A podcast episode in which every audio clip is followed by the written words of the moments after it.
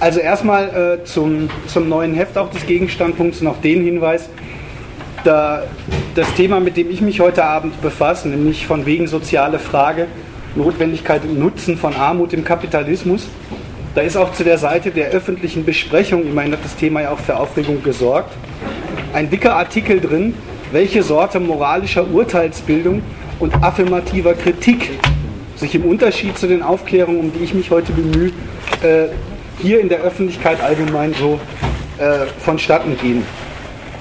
Das ist also von daher äh, schon sowieso eine lohnende Lektüre. Zur, äh, zum Ablauf, ich, ich sage gleich was zu meiner Gliederung und dann steige ich in den, in den äh, Text ein. Wenn ihr irgendwie welche Diskussionsbedürfnisse habt, bin ich schwer dafür, dass ihr sie gleich anmeldet und nicht erst ähm, wartet, bis der ganze Vortrag durch ist, dann habt ihr das am Ende vergessen ich habe mal an der Uni gelernt, ich habe als Redner eine Machtposition, die würde ich allenfalls dafür schamlos ausnutzen, wenn mir eine Frage später passender scheint, das nach hinten zu delegieren. So, jetzt also erstmal, äh, was habe ich mir da heute Abend vorgenommen?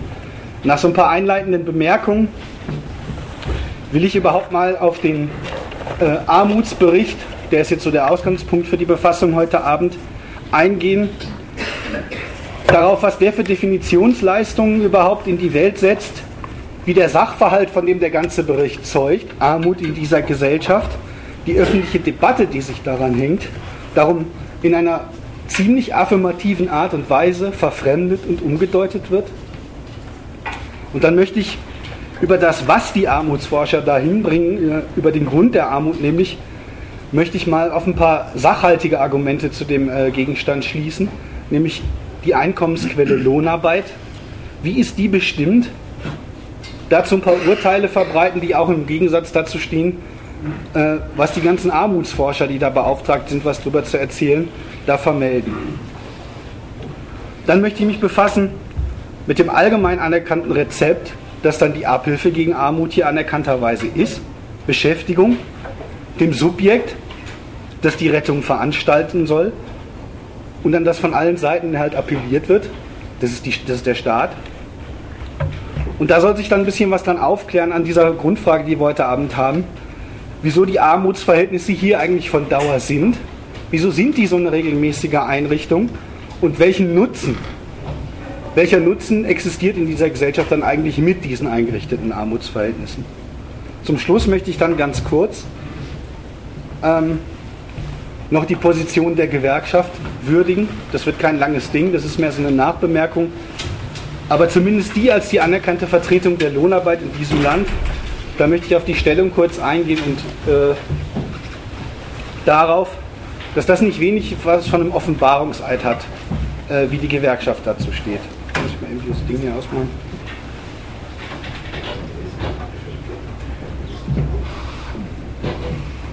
So. Also, der jüngste Armutsbericht in vierter Auflage, der hat in zweierlei Hinsicht ein bisschen für Aufregung gesorgt. Eine ganze Weile, über Wochen, von der ersten Fassung jetzt bis zum Abschluss. Und die eine Seite der Aufregung ist die, die ist auch immer so ein bisschen zu erwarten. Der hat turnusgemäß festgestellt, in dieser Gesellschaft gibt es eine große Differenz in den Vermögen, in den Einkommen zwischen arm und reich. Das berühmte Bild von der Schere, der Abstand zwischen den beiden Gruppen, der wird immer größer. Und damit hat es Kritik gehagelt, natürlich, an der Regierung als ein politisches Versagen von Gewerkschaftsvertretern, Sozialverbänden, ein bisschen die üblichen Verdächtigen. Natürlich hat auch die Opposition das äh, ausgenutzt. Die andere Seite der Aufregung, die war ein bisschen ungewöhnlicherer Art. Mit dem ersten Entwurf hat es innerhalb des Regierungslagers Streit gegeben. Der Wirtschaftsminister hat gegen die Fassung, die das Arbeits- und Sozialministerium da vorgelegt hat, erstmal heftige Einwände vorgebracht und hat gesagt, das, was in diesem Bericht als, da sind übergroße Armutsunterschiede, die haben ihre Gründe in Entwicklungen auf dem Niedriglohnsektor. Das müsste doch womöglich sozialpolitischen Handlungsbedarf nach sich ziehen, mehr angedeutet ist ich will das jetzt gar nicht weiter qualifizieren, aber Passagen, die so aufgefasst worden sind, die hat Rösler, die gesamte FDP, zurückgewiesen, damit zu sagen, das verdient ein Veto. Mit dem Entwurf wird die Lage schlecht geredet, die in diesem Lande herrscht. Damit werden vor allem Erfolge der Regierungspolitik, die für Beschäftigung Aufschwung und Wirtschaftswachstum in diesem Land gesorgt äh, haben, äh, kleingeredet, weggeredet. Der Niedriglohnsektor, um den sich das in der Sache nach äh, im Wesentlichen gedreht hat, der ist hierzulande überhaupt kein Problemfall, sondern eine Errungenschaft. Der ist eine Beschäftigungsmaschine, der sorgt für ökonomisches Wachstum. Wenn man das erstmal so nimmt, nur die karge Darstellung, kann man dem ein bisschen was entnehmen und da hängen sich eigentlich auch Fragen dran auf. Das eine ist, ist schon die Tatsache, dass eine Bundesregierung turnusgemäß alle vier Jahre regelmäßig so einen Bericht veröffentlicht, in dem nachgezählt wird. Wie sehen denn die Lebenslagen hier aus? Sie schicken Forscher los, die ermitteln, es gibt tausend Formen von Armut, die Leute kommen nicht zurecht mit dem, was sie an Geld haben, mit den Lebenslagen, in die sie gestellt sind. Damit ist es schwer, sich ordentlich zu reproduzieren. Für manche klappt es gar nicht. All das, hier gibt es Einkommensschwache und das geht in die Millionen. Eine Politik, die das macht, die sich laufend davon berichten lässt. Ja, die geht erstmal felsenfest davon aus, dass der Laden, den sie bewirtschaftet, das, was sie hier betreibt, dass das eben lauter notwendig, also dass es da massenhaft diese materiellen Problemfälle gibt. Armut, Notlagen sind einfach fester Bestandteil dieses Ladens. Das ist etabliert. Das gehört dazu. Die Frage, die sich mir dann aufdrängt, ist schon ein bisschen, gut, warum gibt es das eigentlich? Worin besteht die Armut? Wo kommt es her? Wieso sind hier für ganze Schichten, Millionen von Menschen eigentlich elementare äh, Überlebenssorgen, äh, so sicher wie es Armen in der Kirche. Das zweite Auffällige. Die Politik lässt halt die Armutsentwicklung beobachten. Und dann ist es in dem Armutsbericht auch so formuliert, das soll dann der Poli das Bescheidwissen darüber, soll den politisch Verantwortlichen Handlungsoptionen öffnen. Politik versteht es also als Auftrag an sich, sich mit ihrer Sozialpolitik um die ganzen Armutserscheinungen, die ganzen äh, Formen und Weisen, die es da gibt, zu kümmern. Die Frage, die sich ein bisschen stellt, ist, wie kümmert sie sich denn dann eigentlich drum? Und warum ist alles das, was sie da unternimmt, überhaupt nicht geeignet, dass das mal aufhört mit der Armut? Warum geht es nicht weg? Warum sind die Maßnahmen also offenbar alle nicht weiß es nicht, nicht in der Lage, nicht darauf berechnet, dass sich daran mal was ändert. Warum, kann man also fragen, ist hier Armut überhaupt eine Sache von einem staatlichen Dauerauftrag, einer permanenten Sorge, die auch noch ein ganzen, ganzer milliardenschwerer Haushaltsposten ist. Drittens, die waren sich ja schwer uneins, habe ich ja gerade kurz dargestellt. Wo wird die Armut überhaupt dingfest gemacht? In welcher Hinsicht ist sie denn überhaupt ein Problem? Ist sie nicht an anderer Stelle überhaupt ein Erfolgsausweis für die Wirtschaft in diesem Lande? Ist sie nicht äh, ein Ausweis dafür, wie gut das Wachstum hier geht, dass Beschäftigungserfolge zu verbuchen sollen? Also alles andere als ein großes Alarmzeichen, mit dem man jetzt irgendwelche sozialpolitischen Handlungsempfehlungen sich äh, erarbeiten muss. Ja, was denn nun? Möchte man fragen. Was gilt denn jetzt? Gibt es hier einen sozialpolitischen Handlungsbedarf? Muss da jetzt was passieren? Oder ja, kann man zufrieden sein über die Erfolge von der Wirtschafts-, Sozial- und Beschäftigungspolitik, die hier stattgefunden hat? Oder gehört vielleicht beides zusammen? Sind es beides überhaupt die Bestimmungen einer Sache, die hier in diesem Laden betrieben wird und die ein bisschen dann eine Auflösung versprechen für das, äh, für die Frage Notwendigkeit und Nutzen der Armut hier. Der Bericht hält sich mit Fragen, die ich mir da so stelle, nicht lang auf. Die öffentliche Debatte, die sich an ihn auf, äh, aufhängt, auch nicht. Die gehen den Ausgangspunkt wachsender Armut in diesem Laden ein bisschen anders an. Armutsforscher liefern lauter Argumentationen und Definitionen, die den Ausgangspunkt, den Sachverhalt, Armut, die ja überall zu besichtigen ist, die wird in den Medien berichtet, die kriegt man, kriegt man mit darüber, Ärzte heilen Armutserkrankungen, in den Schulen sind Lehrer damit bekannt, dass irgendwelche Leute ihr Mittag, also Kinder, das Schulmittagessen sich nicht leisten können. All das. Den Ausgangspunkt, den deuten sie gerade da, wo sie die Sache zum Skandal machen, um. Wie geht es? Erstens, die relativieren die massenhaften materiellen Notlagen mitten in einer reichen Gesellschaft durch einen Vergleich. Der ist mehrstufig, aber das ist überhaupt der Ausgangspunkt. Die fassen nicht die Lage der Leute, die sie da als einkommensschwach begutachten, selbst ins Auge, beschreiben die zwar ausgiebig, aber die Frage, inwiefern kommen die mit ihren Lebensbedürfnissen eigentlich nicht zurecht, scheitern an den ganzen Ansprüchen, die in diesem Laden an sie gestellt sind, das, das, ist, das ist nicht ihre Frage, sondern die setzen es im ersten Schritt, setzen es in den Vergleich zu. Immerhin sind aber, egal wie schlecht es den Leuten hier geht, sie haben nicht absolut nichts. Das ist der erste Vergleich. Die Leute, die hier arm sind, haben immerhin nicht nichts zum Leben das ist keine Sorte unmittelbarer Überlebenskampf.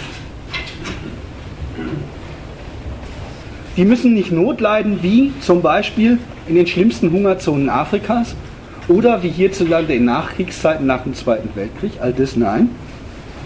Also, das ist der Schluss. Also handelt es sich bei Armut hierzulande um eine bloß bedingte und relative Sache. Die wird darüber auch nochmal äh, weniger schlimm, kriegt ein weiteres Moment ihrer, ihrer Relativierung.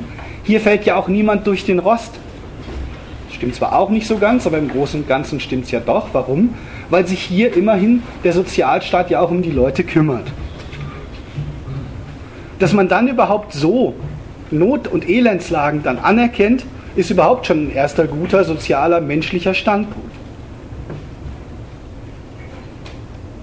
Dabei stellt es die Sache eigentlich in einer ziemlich zynischen Art schon arg auf den Kopf. Weil man kann es ja auch so sagen. Wenn es schon in dieser Gesellschaft einen Reichtum gibt, den die Welt noch nicht gesehen hat, der hier zu anderen Gelegenheiten in anderen Formen, Export, Weltmeisterschaften, Wachstum ja auch immer ausgiebig bestaunt wird, wenn hier eine ganze organisierte öffentliche Gewalt sich darum kümmert, dass es, dass es Armutsverhältnisse gibt, dann steckt eigentlich in der Relation ja erstmal eine ganz, die, die eigentlich harte Kritik. So, als Objekte einer staatlichen Sozialverwaltung, getrennt von dem Reichtum, den es gibt, gibt es hier offenbar millionenfach Leute, die haben damit nichts zu tun, die sind getrennt von diesem Reichtum.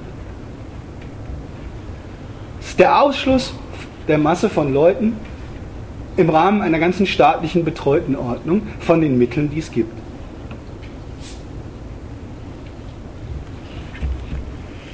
Damit Armut ist relativ, verwandelt sich das natürlich in eine Frage der Definition. Ja, wann, unter welchen Umständen, im Vergleich zu was, ist denn dann wer arm? Dann ziehen Sie eine Armutsgrenze. Wo liegt die? der letzte Armutsbericht sagt, der liegt ungefähr bei weniger als 60 Prozent des Durchschnittseinkommens hierzulande. Okay. Das ist überhaupt erstmal ein Vergleich. Der trennt sich schon wieder ganz und gar von den Lagen, die Sie so auf, äh, eifrig beschreiben.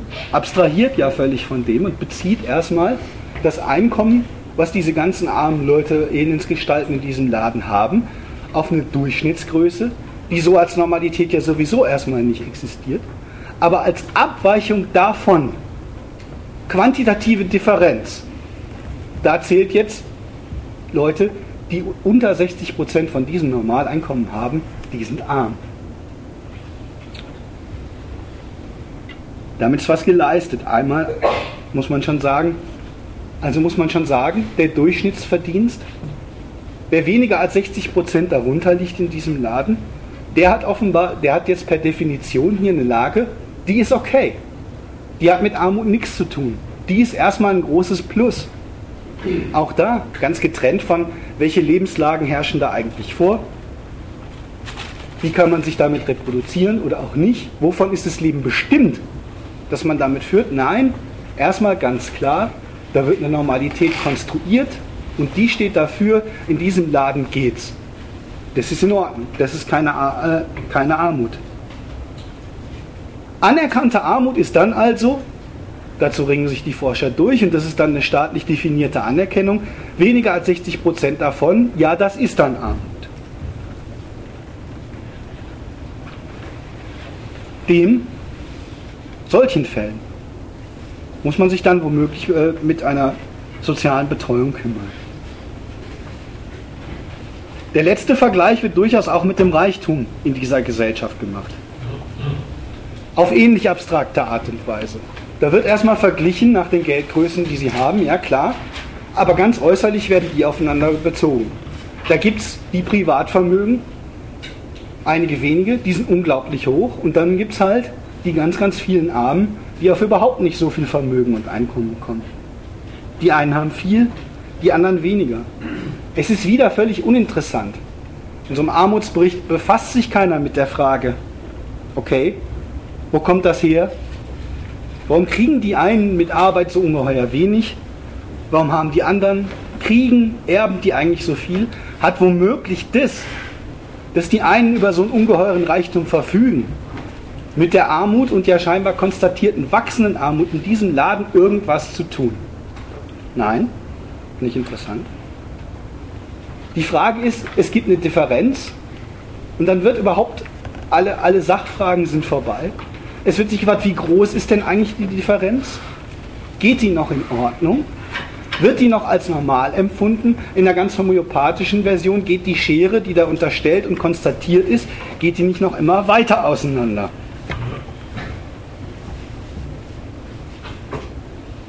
Sowas wird statistisch äh, erfasst und dann unter den Gesichtspunkten leidet das Gerechtigkeitsempfinden der normalen Bevölkerung darüber.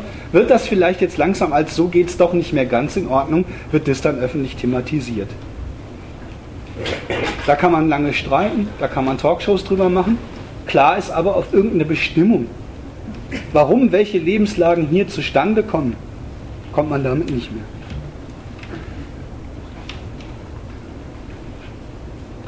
Wo immer die gesetzten Grenzen liegen, die so konstruiert werden.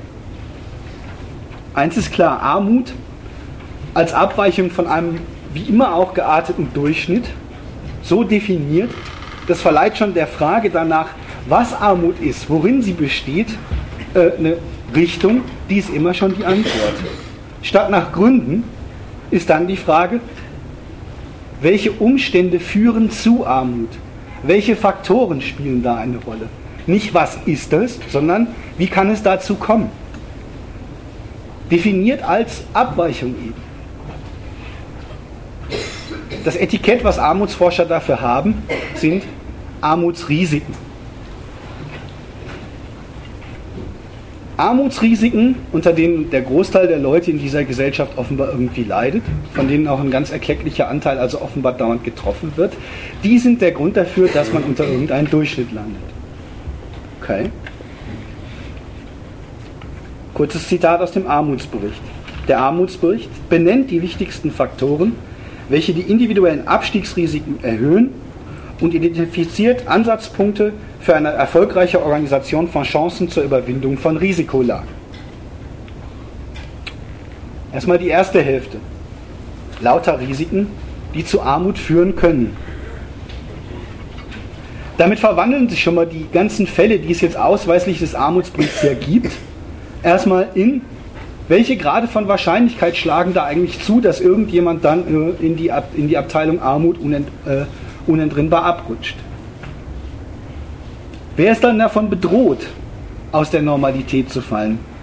Die Armut soll also an lauter Gegebenheiten hängen, die besonderen Umstände, die Sonderfälle sollen der Grund dafür sein, dass es ab in die Armut geht.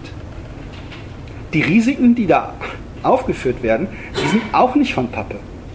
Das sind so süße Sachen wie Krankheit, Frau, haben oder sein.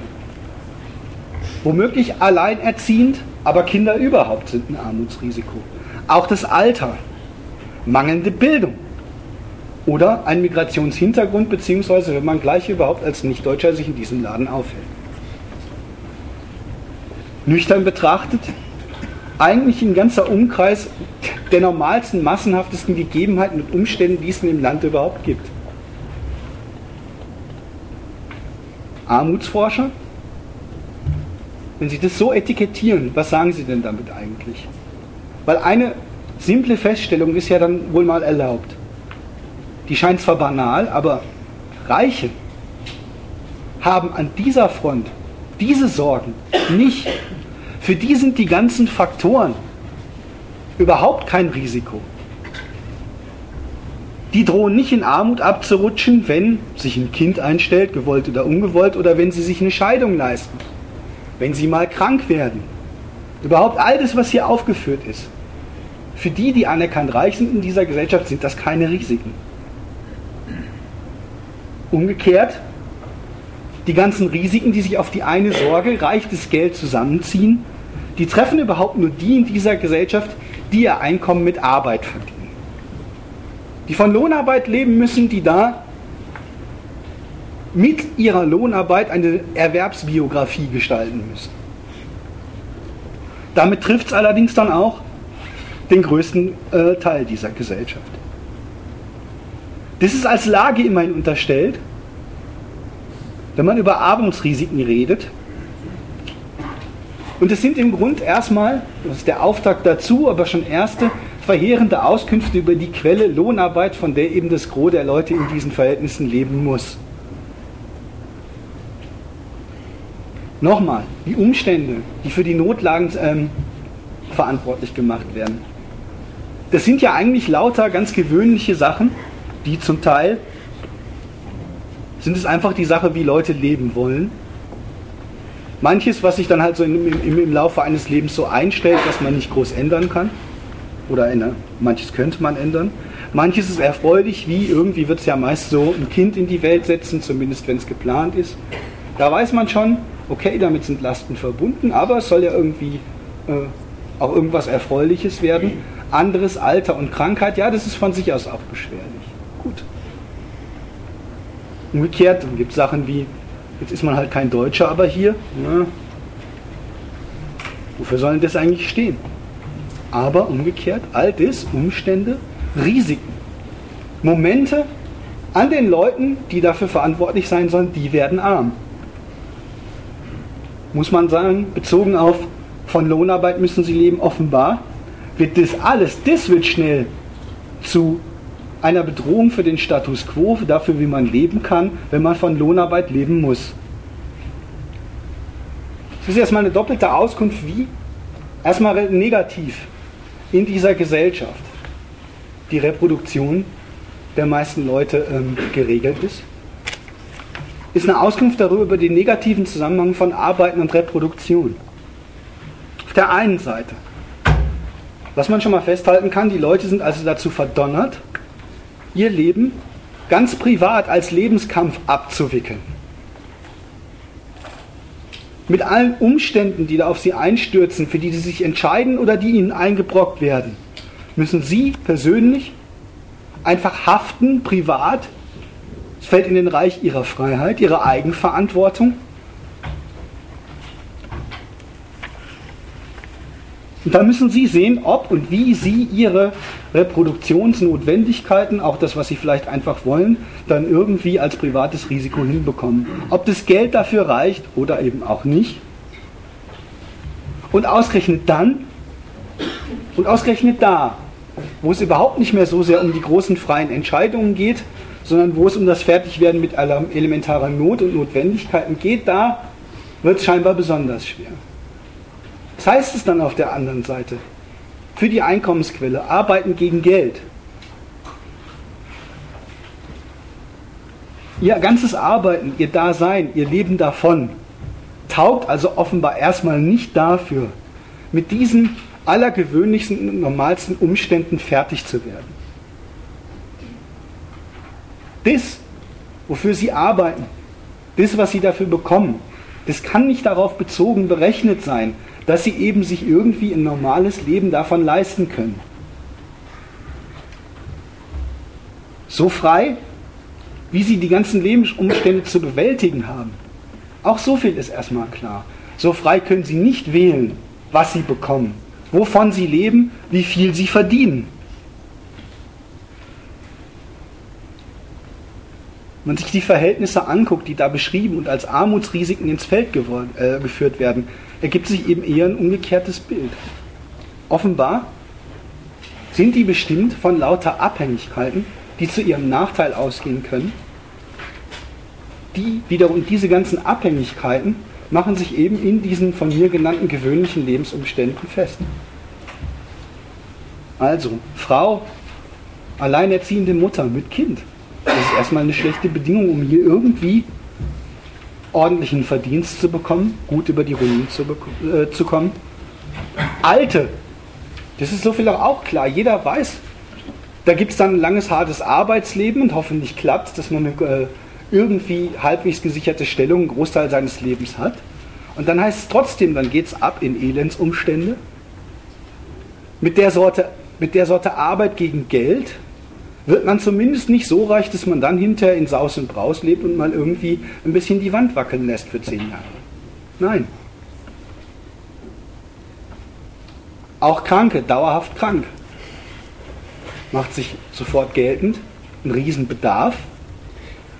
Aber das auf jeden Fall haben die schlechtere Einkommenschancen, haben schlechteren Verdienst und wo sie zu schwer und zu lange krank sind, da haben sie überhaupt keinen Arbeitsplatz und überhaupt kein Einkommen.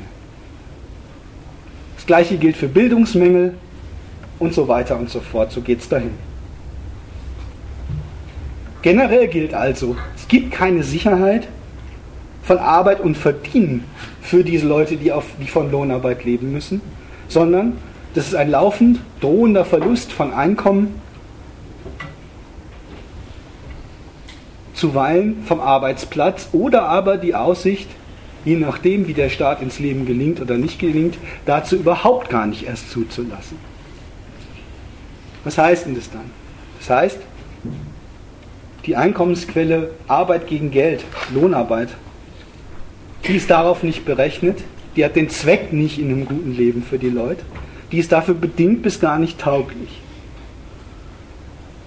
Die Änderung der Familienstände, die ich da benannt habe, irgendwie das Auswandern in einen anderen Laden, eine Scheidung, krank sein, Alter, zu jung sein, zu wenig Wissen. All das, einfach klar, das ist ein einziges, ein gutes Leben mit diesen Umständen ist einfach nicht möglich, also wird auch bei Arbeit gegen Geld dafür nicht gezahlt. Also wird auch nicht dafür gearbeitet, und das Einkommen hat nicht das Maß daran, dass die Leute sich ihr ordentliches Leben so irgendwie einrichten sollen. Im Gegenteil, die Ansprüche des Arbeitslebens, die Einkommen, die da rauskommen, sind offenbar rücksichtslos gegen diese Notwendigkeiten. Man stellt sich schon die Frage, wofür sind denn dann diese ganzen Abhängigkeiten, die Arbeitsverhältnisse in dieser Republik, die Entlohnungsverhältnisse wofür sind die eigentlich gut? Welchen Nutzen haben sie dann, wenn sie denen, die die Arbeit tun, davon leben müssen, nicht bekommen? Und das, die Antwort ist ja auch kein Geheimnis. Den Nutzen haben hierzulande die Anwender der Arbeitskraft, Unternehmer, die eben eine ganz besondere und eigene Rechnung anstellen. Die geht so, dass sie ein Geld vorschießen, dafür alle Produktionsmittel inklusive der Arbeit sich verschaffen und dann lassen sie produzieren, damit Reichtum in Geldform in ihrer Hand wächst. Da ist einfach, ganz sachlich, nüchtern, völlig klar, da ist der Lebensunterhalt der abhängig Beschäftigten, der ist eine Kost dafür. Die muss wie andere Kosten, die sind da nicht besonders gemeint, muss die möglichst gering ausfallen und die Verfügung aber über deren Arbeitsleistungen, über deren Arbeitskraft, die muss möglichst ausgiebig sein, das heißt, man muss sie lange benutzen können, möglichst ohne Unterlass. Dann gehen die Gewinnrechnungen der Unternehmerschaft auf. Das ist Wachstum kapitalistisches. Darauf kommt es an. In der Einkommensquelle selber, Lohnarbeit, steckt also ein ziemlicher Gegensatz, den die Kapitalisten eben betätigen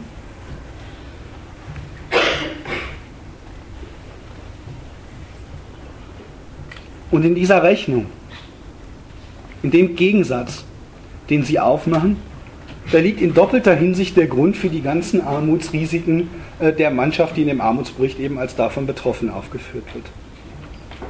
Erstens ist klar, mit der gültigen Grundrechnungsart werden die Lohnempfänger überhaupt in die beschränkte Lage, wo jede Änderung von Lebensumständen ja überhaupt sich so katastrophisch auswirken kann, überhaupt reingestellt. Ganz prinzipiell, ganz grundsätzlich. Das ist das eine. Unternehmen zahlen, was nötig ist, für die Sicherheit ihrer Rechnung und dafür stellen sie die Leute ganz grundsätzlich bei den Kosten schmal. Sicher, ob sie sie brauchen, ist es überhaupt nicht. Stellen also deren Lebensunsicherheit überhaupt her. Die zweite Seite von die ganzen Risiken, denen die Leute ausgesetzt sind, sind äh, liegen im kapitalistischen Umgang mit ihnen. Nicht darin, alle Umstände, die mit diesem Etikett Risiko versehen sind, die sind überhaupt nur deshalb negative Bedingungen des Geldverdienens, weil sie eben auf den Seiten der Anwender positiv ein Hebel dafür sind, Verbilligungen durchzusetzen. Die machen die Lebensumstände, die Art und Weise, worauf die Leute angewiesen sind, zum Hebel, um die für ihre Rechnungen zu verbilligen. Deswegen gibt es sowas wie, dass Frauen massenhaft, stand vorgestern, glaube ich, in der Zeitung, den Minijobmarkt bewohnen. Jetzt, was sind das für Kriterien, die die eine Rolle spielen sollen? Sagen die alle, nein, wir wollen gern viel arbeiten für wenig Geld. Gut, weiß jeder natürlich nicht. Sondern an denen wird geltend gemacht, dass sie zum Beispiel dem Arbeitsmarkt der Verfügung durch Unternehmer nicht so frei zur Verfügung stehen wie ihre männlichen Kollegen.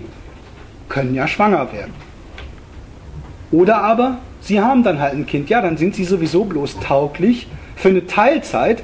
Und jetzt könnte man ja meinen, gut, wenn man zu zweit ist und man muss noch irgendeinen Stoppel, der überhaupt für sich nicht sorgen kann, noch mit großziehen, hat man doch wohl mehr Bedarf nach irgendeinem Einkommen. Nein, das beschränkt die Verfügung. Und das ist überhaupt kein sachliches Verhältnis, sondern dann tritt eben mit der, mit der Verfügungsmacht über die Reichtumsquellen, treten die Unternehmer denen gegenüber und senken die auf die Kosten so weit runter, wie es eben geht.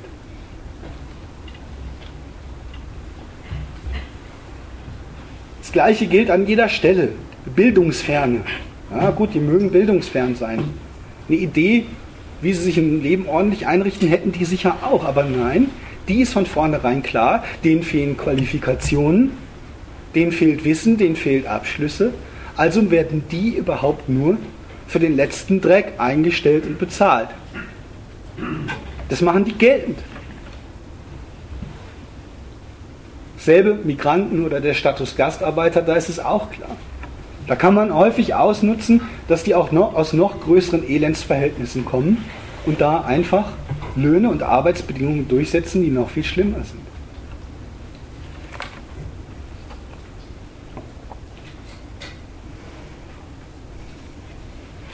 Dies alles zeugt dann eben auch davon, die disponieren nach ihrer Rechnung mit der Arbeitskraft und darin ist eingeschlossen die Freiheit auch, die Leute bei jeder Rechnung, die sich für sie nicht mehr lohnt, bei jeder Rechnung, die sie anders äh, äh anstellen, dann endgültig zu entlassen, in die totale Mittellosigkeit wieder zurückzustoßen, ihnen zuzumuten, dann haben sie gar kein Einkommen mehr.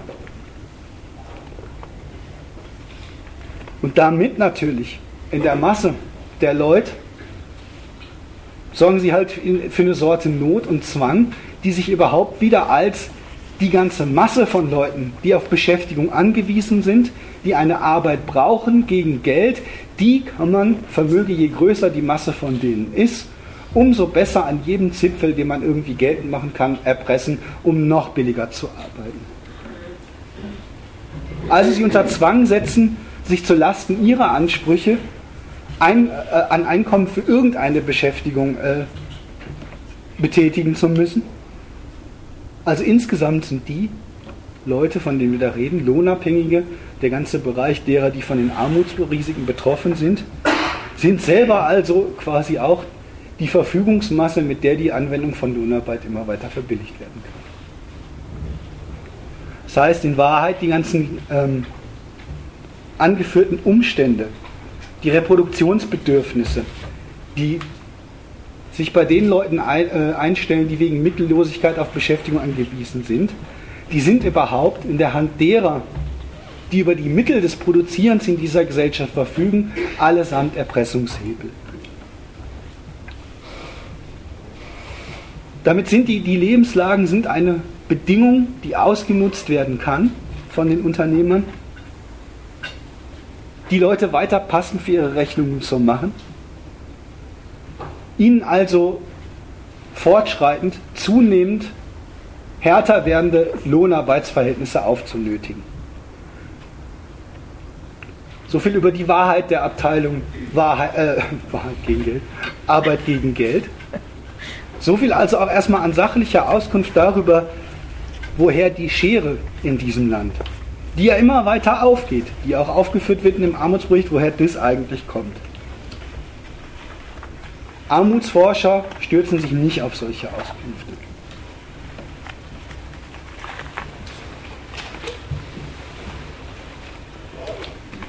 Auch die ganzen kritischen Debatten die sich auf die Armut hierzulande beziehen, die von verschiedenen ähm, Vertretungen und Organisationen irgendwie auf der Linken, aber auch Wohlfahrtsverbände, auch die oppositionelle Politik, die ganze Debatte, die sich darauf bezieht, kennt den, kennt solchen Schluss nicht, sondern da gilt als selbstverständlich erstens, dass es halt so ist, dass das Leben individuell bewältigt werden muss, dass das eine Frage des Geldes ist dass das daran, dass da sich viel daran entscheidet, wie man das verdient. Und dass alles das sich zusammenfasst, in wie brauchbar sind die Leute denn mit all ihren Lebensumständen für die Wirtschaft.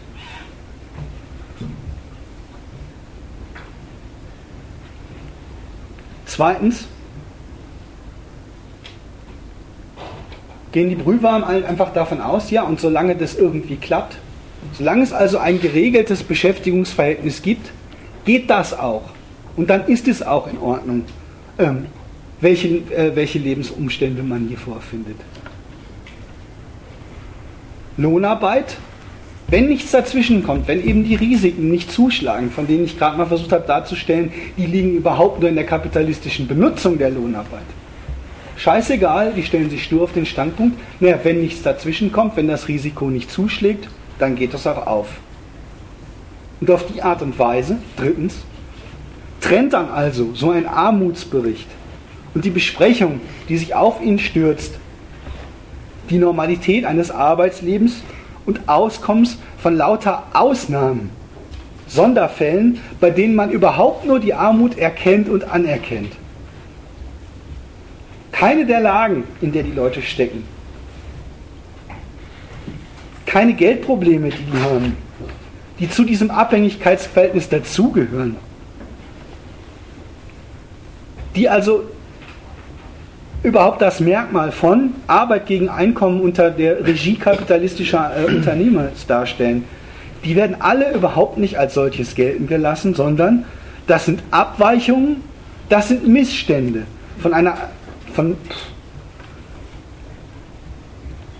einer ansonsten eigentlich insgesamt gesellschaftlich intakt geregelten Marktwirtschaft und ihren Arbeitsbeziehungen.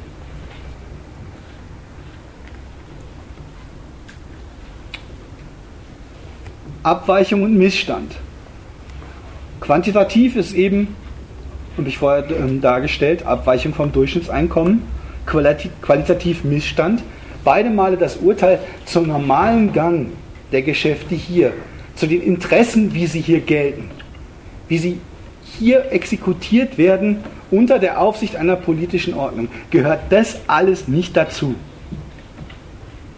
Umgekehrt, Armut ist jetzt eingegrenzt auf eine bestimmbare, ausguckbare Klientel, die hat anerkannte Reproduktionsschwierigkeiten. Das ist klar.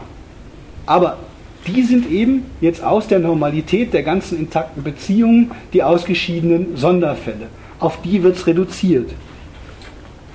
Das ist ein zu bekämpfender Missstand, das ist ein zu lösendes Problem. Mal Die zweite Seite des Zitats, das ich vorhin gebracht habe. Risikofaktoren ausfindig machen und als Ansatzpunkte für Abhilfe muss, muss, müssen da Chancen eröffnet werden.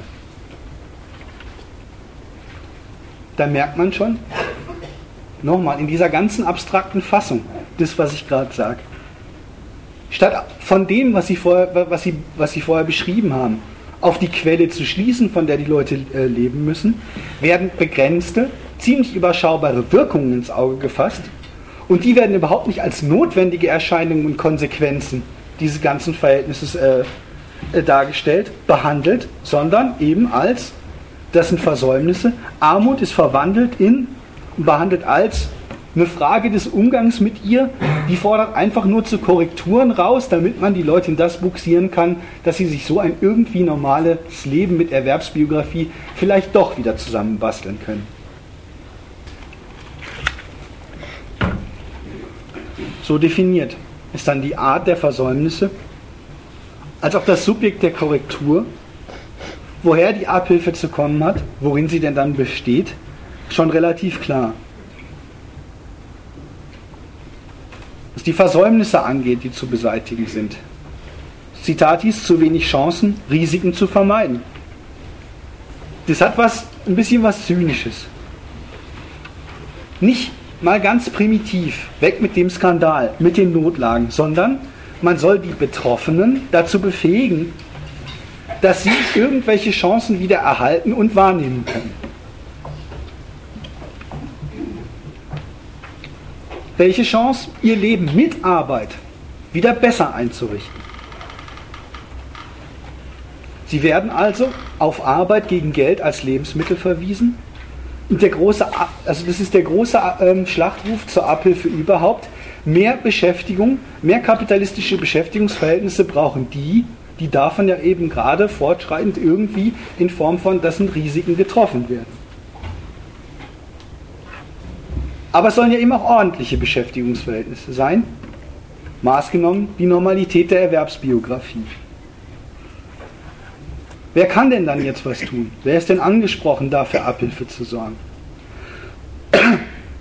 Ja, das Subjekt der, der Beseitigung solcher Missstände ist schon klar, die Betroffenen sind es schon mal nicht.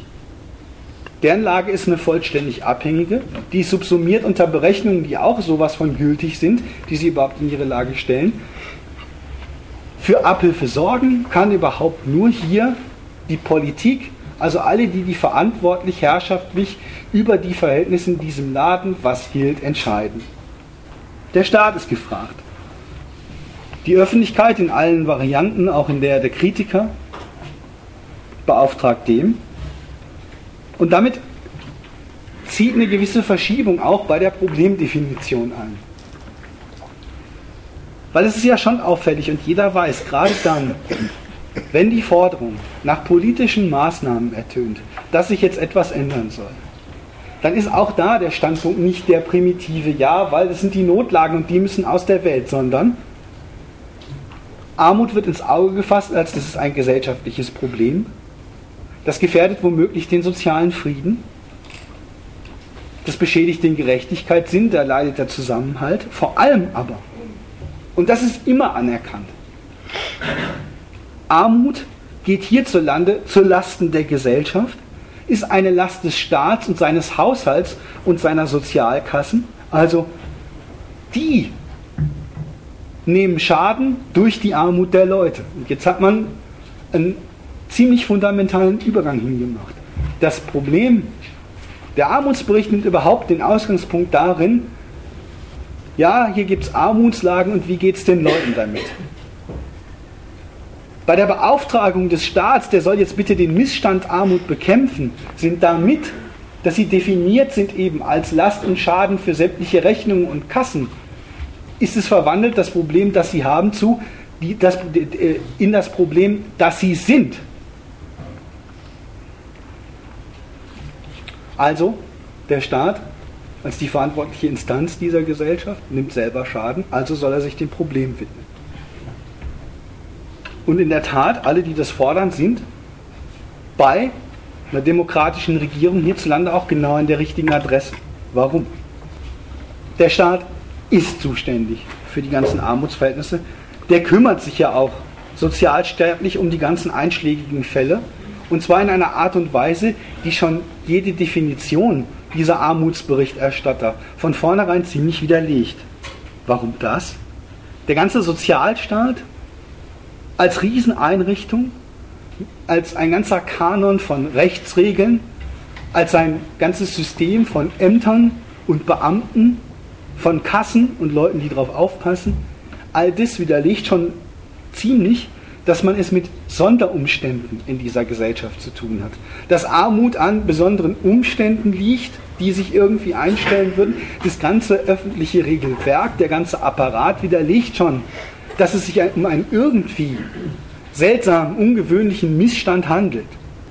Von wegen individuell drohende Risiken, nein, eine massenhafte Gegebenheit. Davon zeugt überhaupt dieses ganze Ding. Also das, was ich geschildert habe als der Gegensatz von Arbeiten gegen Geld, die damit zu bewerkstelligende Reproduktion.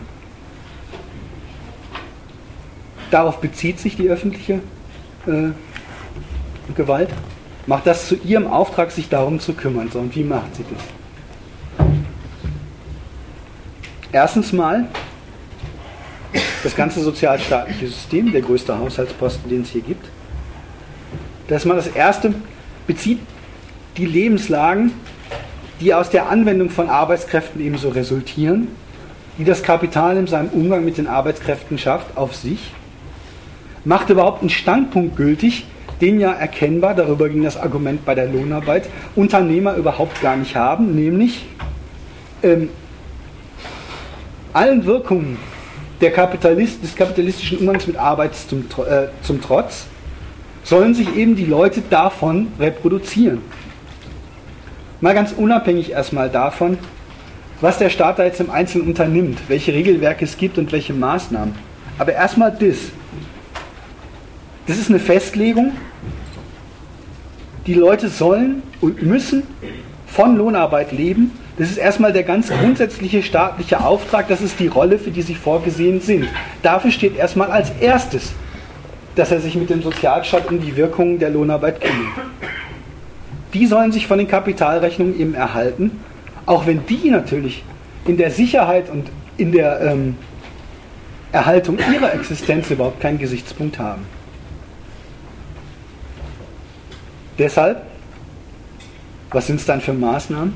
Der Staat ergänzt die Freiheiten, ähm, die er kapitalistischen äh, Unternehmern im Umgang mit den Arbeitskräften gewährt, durch Vorkehrungen und Regelungen, die sicherstellen, dass eben die ganzen Fälle, die Leute, die aktuell oder demnächst keine Beschäftigung mehr haben, die nicht durch das Kapital eben jetzt Arbeit gegen Geld verrichten können, nicht gleich an der damit gesetzten Mittellosigkeit total zugrunde gehen. Die politisch geschützte Macht der Unternehmer, Leute eben in den Zustand existenzieller Not zu buxieren, Klar, wer sich nicht lohnt, wird entlassen. Wer sich zu wenig lohnt, muss äh, mit ziemlichen Einbußen in seinem Leben äh, rechnen. Die Macht, die Leute halt also quasi dann auch auszustellen oder gar nicht erst einzustellen, wenn das nicht brauchbar ist, die darf nicht sich in den Lebensverhältnissen der Leute so weit auswirken, dass sie dann für überhaupt keinen Bedarf der irgendwann an irgendeiner anderen Front oder wieder von denselben entstehen könnte, total unbrauchbar werden. Also weder moralisch noch physisch. Dass es Überleben gar nicht mehr geht. Das darf nicht einreißen.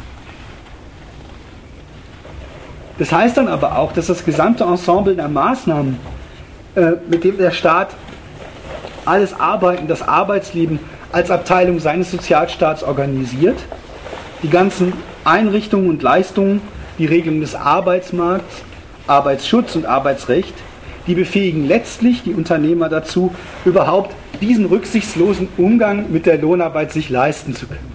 Das wirklich als, das ist das A und O ihrer geschäftlichen Praxis durchziehen zu können.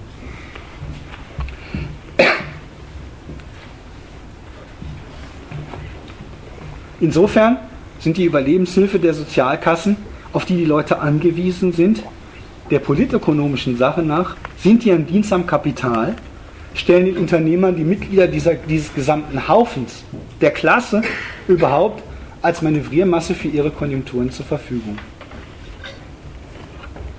Dafür nimmt die Obrigkeit die Abhängigen in die Pflicht.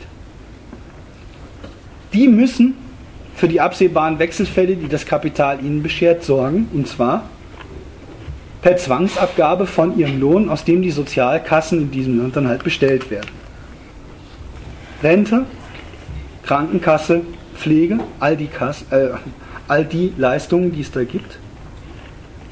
Da ist erstmal klar, der Staat definiert, was da an Leistungen für und Leistungen von den Kassen äh, zu erwarten ist, was dafür hinzulegen ist.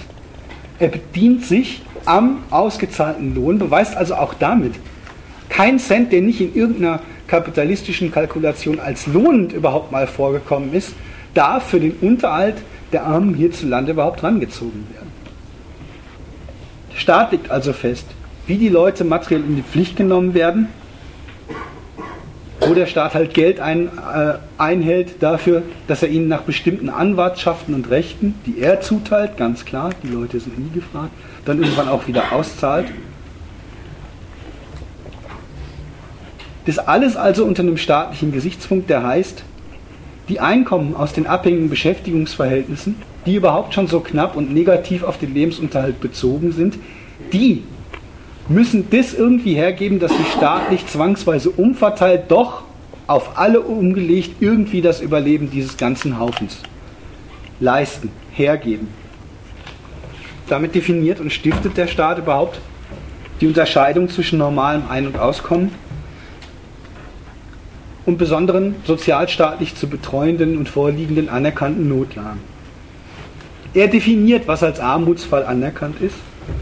Und auch da schon wieder muss man feststellen, Armut ist in dieser Gesellschaft kein Versäumnis.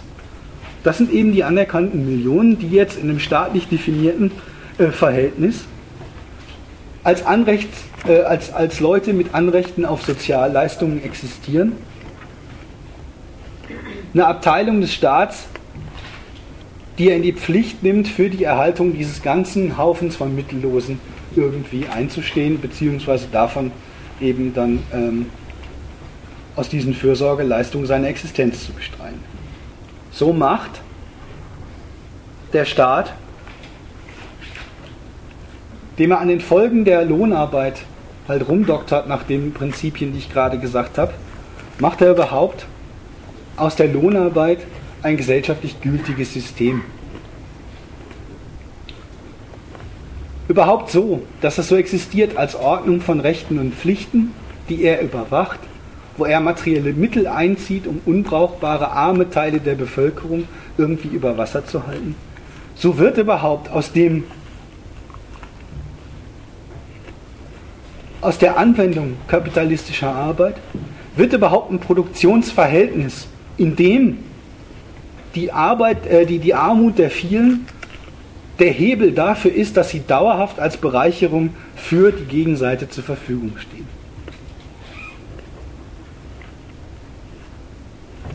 So wird überhaupt also auch die ganze Lage von denen, die in den prekären Verhältnissen leben, dauerhaft haltbar. So stehen also überhaupt die Leute dann als Reservearmee überhaupt dem Kapital gegenüber. Ich habe es gerade schon mal angedeutet. Mit seinem Kassenwesen steht jetzt auch halt eine sozialstaatliche Definition der betreuten Armut in der Welt. Anerkannte Armutsfälle, ja, die gibt es, aber die sind eine Belastung. Für die Sozialstaatsverwalter besteht also auch ein Missstand, wenn gesellschaftlich weitgehend Armut herrscht. Der Missstand heißt dann aber hier nicht die Notlage der Leute, sondern die Notlage der Kassen, die er mit ihnen hat statt dass sie als Einzahler aus den normalen Arbeitsverhältnissen, wo er sie dafür in die Pflicht nimmt, zur Verfügung stehen. Nein, stattdessen sind sie jetzt eine Kostenbelastung, die immer nur was draus, äh, die immer nur äh, sozusagen aus diesen Töpfen der Fürsorge leben. Und klar ist auch nach dem Konstruktionsprinzip, je mehr Leute das dauerhaft tun, desto problematischer ist es eigentlich. Armut ist also nach der Definition von einem Staatsgesichtspunkt aus hierzulande eine unnütze Last. Sie leisten nichts, das ist das Verdikt über sie. Die Leute, die sich in die Sozialkassen sammeln, leisten nichts, weil sie nicht angewendet werden und sind dafür überhaupt eine pure Unkost.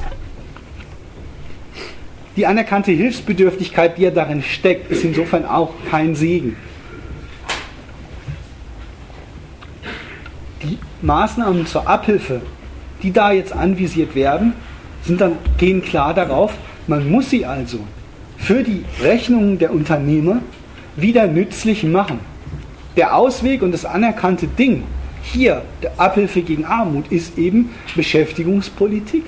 Und dem Ziel verschreibt sich dann der Staat mit seinen Maßnahmen.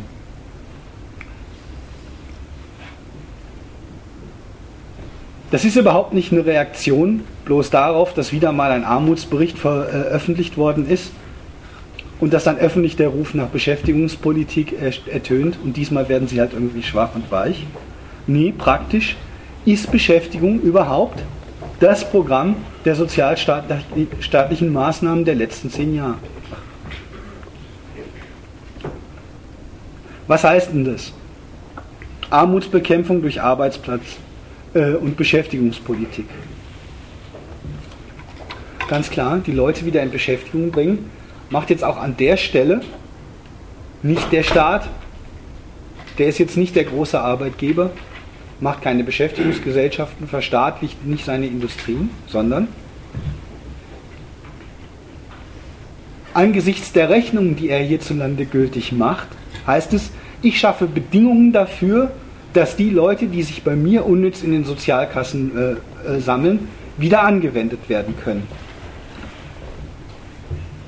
Die Politik erteilt sich also auch den Auftrag, diese Klientel, die sich bei mir unproduktiv in den Kassen sammelt, die muss ich wieder Lohn machen, die muss ich lohnender Beschäftigung zuführen. Die Freiheiten im Umgang mit ihnen des Kapitals sind also unterstellt und von da aus definiert der Staat dann seinen Handlungsbedarf. Das Unternehmen sie so massenhaft arbeitslos gemacht haben, sie nach ihren Rechnungen nicht mehr gebraucht haben, das zeigt in so einem Urteil erstmal, ja, dann haben sie sich auch nicht gelohnt, dann waren sie für ihre Beschäftigung auch ein Hindernis, dann waren sie selber die Schranke zu teuer für ihre weitere Beschäftigung. Beweis, sonst gäbe es sie ja nicht als Arbeitslose in dem Kassensystem. Es liegt also an denen. Damit stehen die Richtlinien so einer Beschäftigungspolitik auch fest, die heißen, an denen muss ich auch die Beschäftigungshindernisse beseitigen. Die, Lohnarbeits äh, die Lohnarbeitermannschaft, die beschäftigungslose Reserve, die muss sich billiger machen. Die muss sich freier zur Verfügung stellen, den Bedürfnissen, die das Kapital mit seinen Konjunkturen hat. Die muss sich besser verfügbar machen die sozialstaatliche Verwaltung, die es dafür schon gibt, ist der Hebel. Als Herr über die Kassen, die sich da so milliardenschwer im Sozialstaat ansammeln, als auch als Setzer des Rechts, der ganzen Pflichten, dessen, was man muss und darf und soll, als das kann ich mich daran machen, die Leute zu verbilligen, um sie in Beschäftigungsverhältnisse zu bringen. Das ist ein ganzer machtvoller Hebel. Welche Maßnahmen werden dann damit unter solchen Gesichtspunkten angewandt? Naja, die Leitlinie, wie gerade gesagt, Herr der Kassen, die ist sowieso klar. Das, was er, den, was, er, was er vom Lohn abzieht, um diese ganze Mannschaft zu bewirtschaften, das hat hierzulande sowieso den Titel Lohnnebenkosten. Das ist einerseits schon ziemlich, ziemlich absurd. Abgezogen aus dem, was Kapitalisten jetzt erstmal als Lohn verwenden, ist es erstmal ein Abzug vom Lohn sonst nichts. Wird aber behandelt als, das ist eine zusätzliche Belastung der Unternehmer, die ihnen eigentlich die Verfügung über Arbeit verteuert. Also beurteilt der Staat sich unter dem Gesichtspunkt, mit meinen Maßnahmen der Erhaltung der ganzen Armen, die ich bei mir eingerichtet habe, bin ich eine Kostenbelastung fürs Kapital und daran kann ich was ändern. Das ist die eine Seite Verbilligung der Leute, da sage ich gleich noch zwei Beispiele zu. Vorher will ich noch eine Maßnahme kurz sagen, die ist hier, die hat hierzulande inzwischen sowas wie den Rang einer letzten Sozialleistung und anerkannten Gerechtigkeitstat. Das ist Bildung. So viel steht immer fest. Bildungskampagnen, das braucht jeder, jeder Bericht über die Armen, da heißt es auch immer, das sind abgebrochene Bildungskarrieren, die haben, das sind Schulabbrecher, die können nicht ordentlich lesen, funktionelle Analphabeten, was weiß ich. Also macht man Bildungskampagnen und dann haben sie wieder ja was eigentlich. Das ist schon selber ein halbes Eingeständnis, dann haben sie Chancen.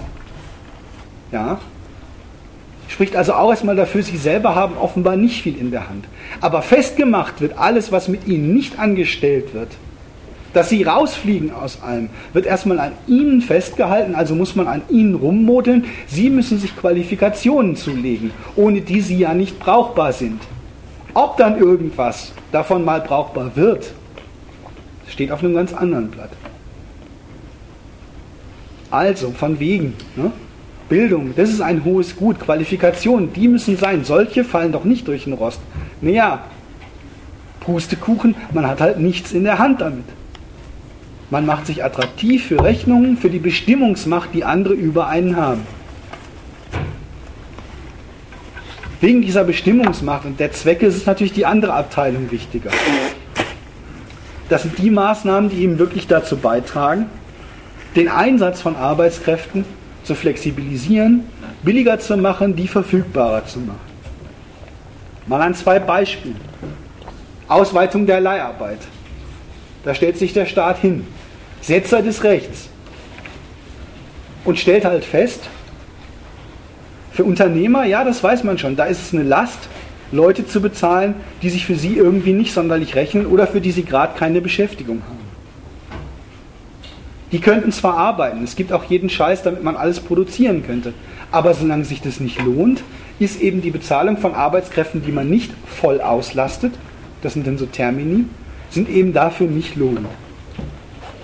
Also kann man was tun, also kann man Leiharbeitsverhältnisse auf breiterer Basis einrichten, kann die gesetzlichen Regelungen da, äh, dafür lockern, kann also dafür sorgen, dass Unternehmer einen größeren Teil ihrer Belegschaft nicht als Stammbelegschaft halten müssen, sondern auf die nach ihren wechselnden Konjunkturen zu einem geringeren Preis, ohne Sicherheiten vor Kündigung und allem eben dann benutzen können. Das geht. Dafür muss man sich eben nur als die Macht, die zuständig ist für die Lebensbedingungen, halt hinstellen und sagen, diese Schutzrechte sind ein Beschäftigungshindernis, das muss ich abbauen, da kann ich was dran drehen, da kann ich was für tun. Heißt auch wieder nur, die Notwendigkeiten von dem Leben in so einem Arbeiterhaushalt, die passen halt nicht zu denen des Kapitals. Da räumt die Politik dann einiges aus dem Weg und es ist zwar eingestandenermaßen schon ein empfindlicher Eingriff in deren materielle Lage, aber umgekehrt immer noch besser als arbeitslos zu sein. Ist vielleicht auch ein Einstieg in die Beschäftigung. Also die Sicherheit und Planbarkeit eines Lebens als von Lohn, davon muss man irgendwie die Unternehmen mal mit der äh, Festlegungsmacht, die man als Staat hat, ein bisschen befreien. Zweites Beispiel. Arbeitslosengeld 2 berüchtigte Hartz IV. Das hat auch so eine Logik. Die Zusammenlegung von Arbeitslosen und Sozialhilfe nach einem Jahr, da fallen so die Gesichtspunkte von unnutzer Kosten der Staatskasse und eben, da muss es einen Verbilligungsweg fürs Kapital äh, geben, fallen da so wunderschön zusammen. Erstmal klar, Arbeitslose nach einem Jahr ohne neue Anstellung. Die zeigen, die sind jetzt wirklich langsam eine unnütze Last. Die sind eine unnütze Last auch und vor allem für die Staatskasse, die sie bisher betreut. Die fortwährende Nichtbeschäftigung durchs Kapital zeigt, auch für die sind die nicht nützlich, also muss man da was tun.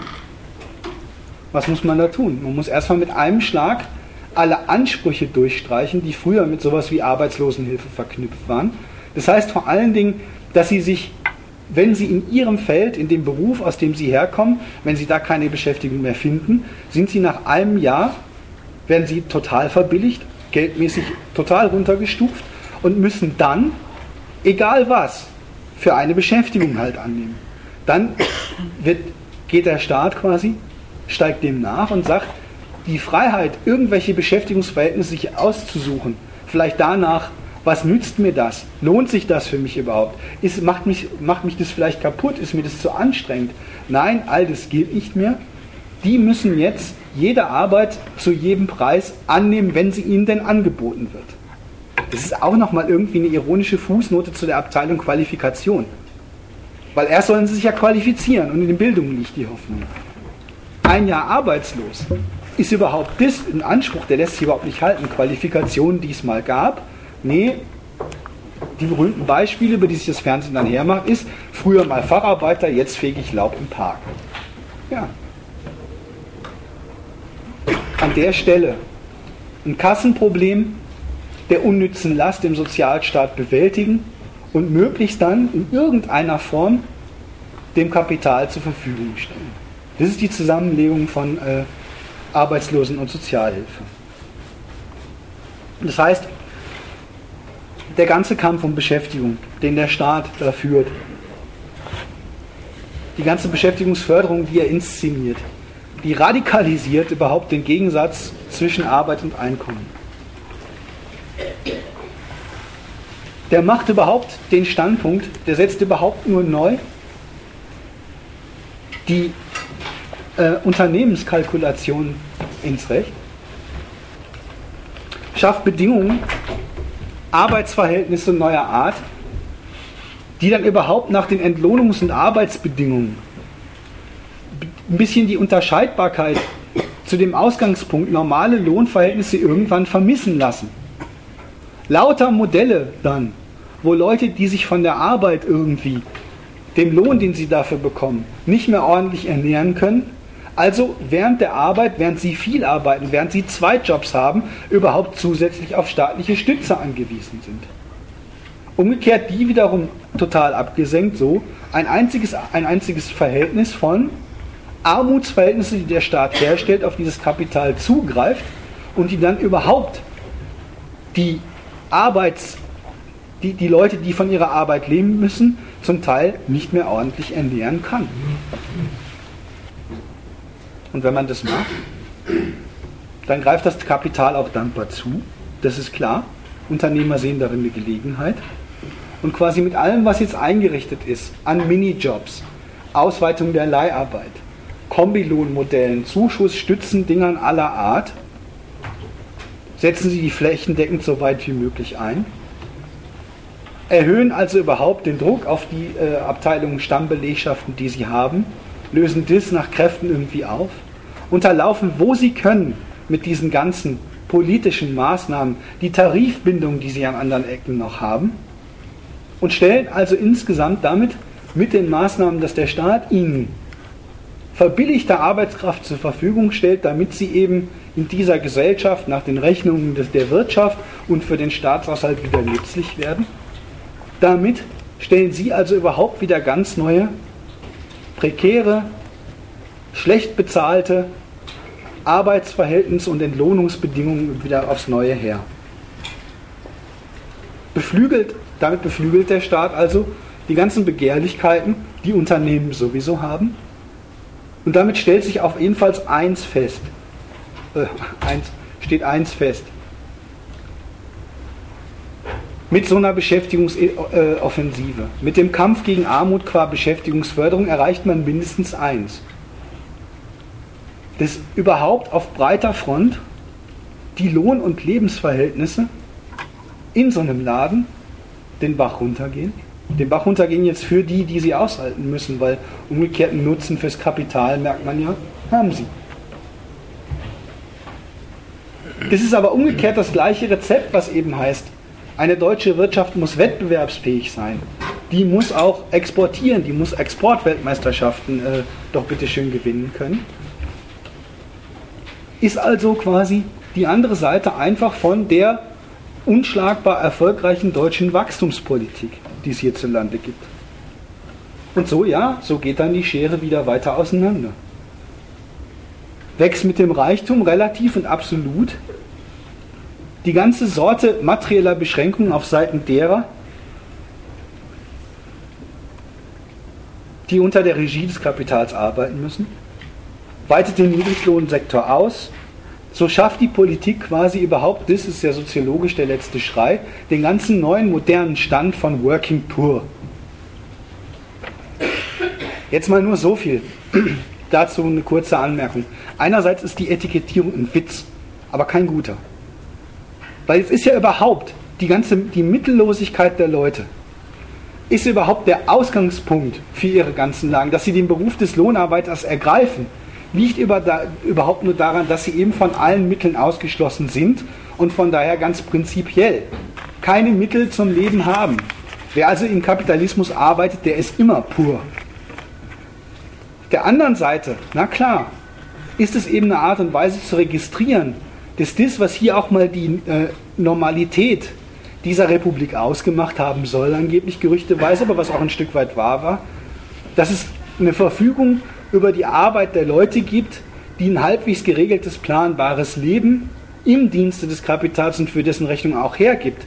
Das wird mit diesen ganzen Beschäftigungsformen, die Resultat, Produkt der staatlichen Armutsbekämpfungsmaßnahmen sind, tatsächlich ein bisschen aufgelöst. Die sind insofern also auch ist es der passende Begriff für welche?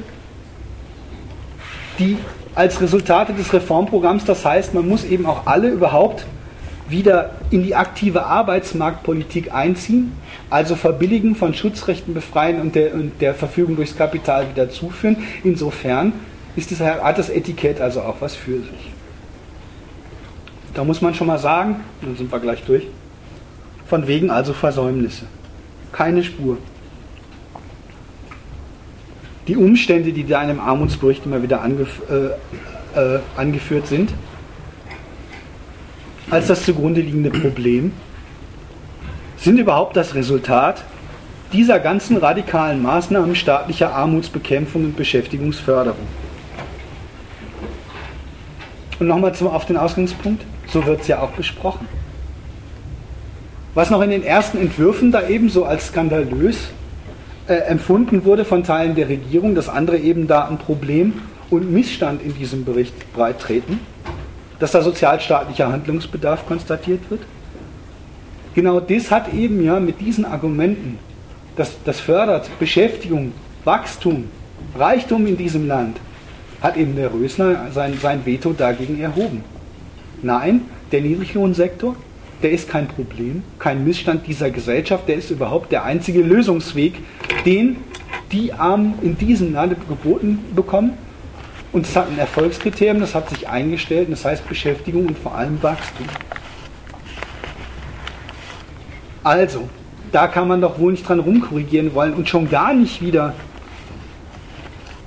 entweder auf den Reichtum der Reichgewordenen mit dieser nützlichen Bedingung oder gar noch äh, äh, zugreifen oder gar noch Beschränkungen für die Verwendung der Leute doch wieder einziehen wollen.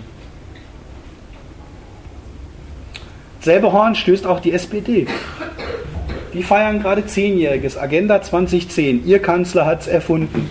Sie haben sich durchgerungen, Sie haben gemacht, was sämtliche christlich-liberalen Regierungen hier sich nicht getraut haben. Auch da ist ganz klar ein richtiges Bekenntnis dazu. Ja, es hat das Lohnniveau abgesenkt. Ja, es hat prekäre Beschäftigungsverhältnisse geschaffen. Aber das ist eben das. Das stiftet doch wenigstens Beschäftigung statt Arbeitslosigkeit. Und vielleicht, vielleicht hätte man, da komme ich gleich noch mal kurz drauf zurück, vielleicht hätte man ja einen Mindestlohn einziehen sollen. Grün rennen rum und sagen, das haben wir immer schon gesagt. Und ansonsten sind sie alle sturzzufrieden damit, geben an wie zehn nackte Südseekönige äh, mit, mit den Resultaten ihrer Agenda. Das ist erstens mal eine Auskunft über den ziemlich zynischen und bitteren Charakter dieser staatlichen Hilfen. Was der Sozialstaat da eben eingerichtet hat und mit den Leuten veranstaltet, eine einzige Nötigung in diese neuen Arbeitsverhältnisse, die die Leute sich auch noch zum eigenen Bedürfnis zu machen haben, weil das ist, das ist immer noch besser. Rauskommen aus dem, Sozial, ähm, aus dem Sozialfallstatus, den er ihnen antut, da ist womöglich immer noch Beschäftigung auch zu den widerlichsten Bedingungen das Beste. Bloß nicht unter Hartz IV fallen, immer die Abwägung zweierlei Schaden, den der Sozialstaat ihnen aufnötigt, der Status Hartz IV, dauerarbeitslos von diesen Hilfen abhängig versus arbeitslos äh, arbeiten zu können, wenn auch unter schlechten Bedingungen.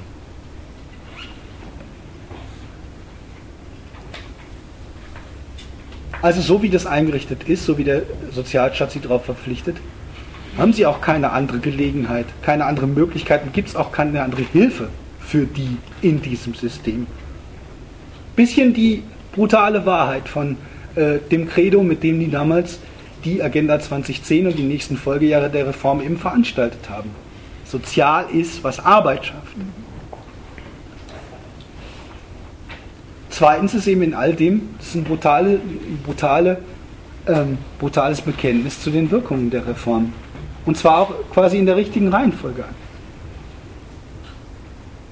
Die Politik nutzt den Sozialstaat, alle Instrumente, die es da gibt, alle Hebel, die sie sich eingerichtet hat, als eben das Mittel, die nationale Arbeitermannschaft für ihre Anwender systematisch lohnender, freier, rücksichtsloser verfügbar zu machen und kümmert sich dann um die Wirkung, die die Befreiung der kapitalistischen Anwender zu ihrem neuen Umgang mit der Lohnarbeit dann eben wiederum ja wie eigentlich hat.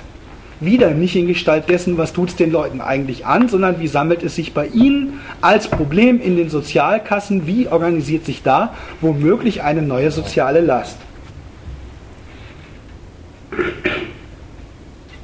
Nach der Seite hin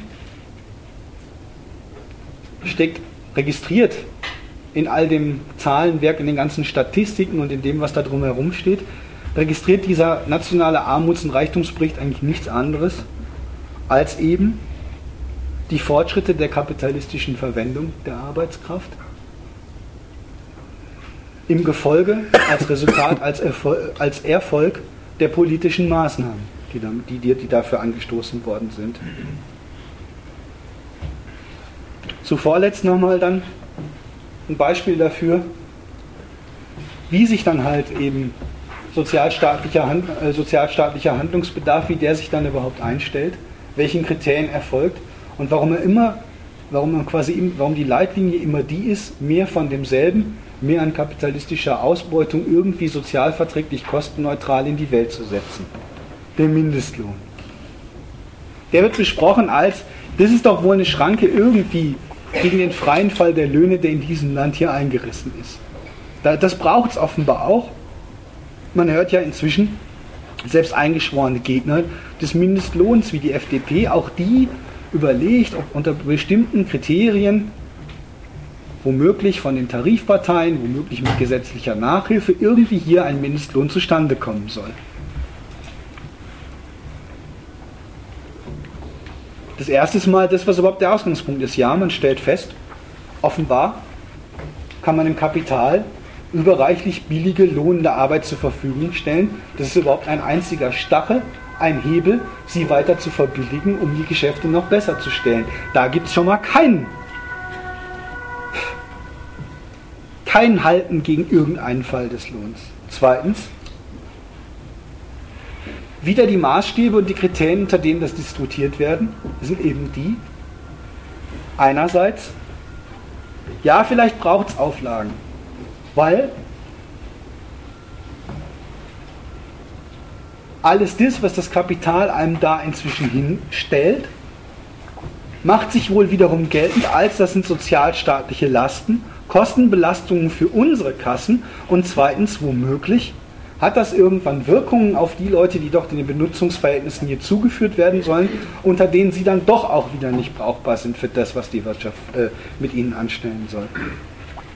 Und prompt sind solche zarten Überlegungen, ob nicht irgendwie sich ein bisschen besseres Überleben der Leute in dieses Getriebe hinein definieren lässt. Kaum sind sie angestellt, kommt prompt natürlich die Mahnung. Aber das darf nicht zur Schranke dafür werden, dass das Kapital sie anwendet. Die selber sagen es immer auf die Art und Weise, ihr müsst aufpassen, Leute, wollt ihr uns einen Mindestlohn verordnen, dann kostet das Arbeitsplätze. Das ist aber gar kein exklusiver Standpunkt der Kapitalisten, sondern so, sobald einer sagt, ein Mindestlohn muss sein, ist die, ist die Reaktion so sicher wie es Abend in der Kirche? Ja, vielleicht, auch bei verständigen Leuten, Aber auf jeden Fall muss man aufpassen, dass es die nicht zu viel kostet, weil sonst können die sich die Leute ja wieder nicht mehr leisten. Und, was ist denn? Dann geht es denen noch beschissener, ist das das Ärgernis? Nein, dann werden sie ja als gesellschaftliche Last gar nicht geringer.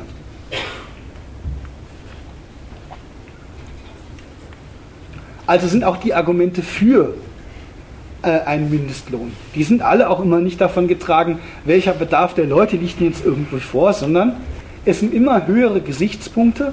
Die Abteilung Kassen habe ich jetzt gerade gesagt. Und beim Mindestlohn kommt immer noch dazu, schützt der vor ausländischer, ausländischer Billigkonkurrenz oder verteuert er dann wieder das Wirtschaften, das Wachstum von unseren Unternehmen, die Konkurrenzfähigkeit gegen die ausländische Billigkonkurrenz.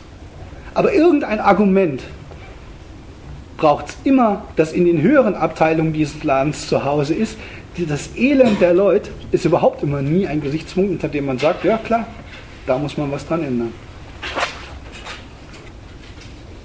Das heißt, auch in dem Fall debattiert die Politik mit den möglichen sozialstaatlichen Schranken, an denen sie darum überlegt, die den ruinösen Gebrauch halt ein bisschen eindämmen soll, den das Kapital mit dem Arbeitsvolk da veranstaltet. Wirtschaftshinderliche Schranken dürfen das nicht sein. Also es ist die ganze Zeit ein Reformwerk, ein, es ist wie ein dauerhafter Test. Was kann man eigentlich, welche Maßnahmen kann man ergreifen, um die Leute, die vom, vom Lohn leben müssen und davon, davon überhaupt alle nicht leben können, wie kann man die sozialstaatlich so verwalten, dass sie möglichst wenig kosten, sich das, äh, dieses Elend das damit verwaltet wird, aber auf Dauer stellen lässt, sodass es nicht zum Hindernis für diesen Laden wird in den Abteilungen Nutzen des Kapitals und Kosten für den Staat.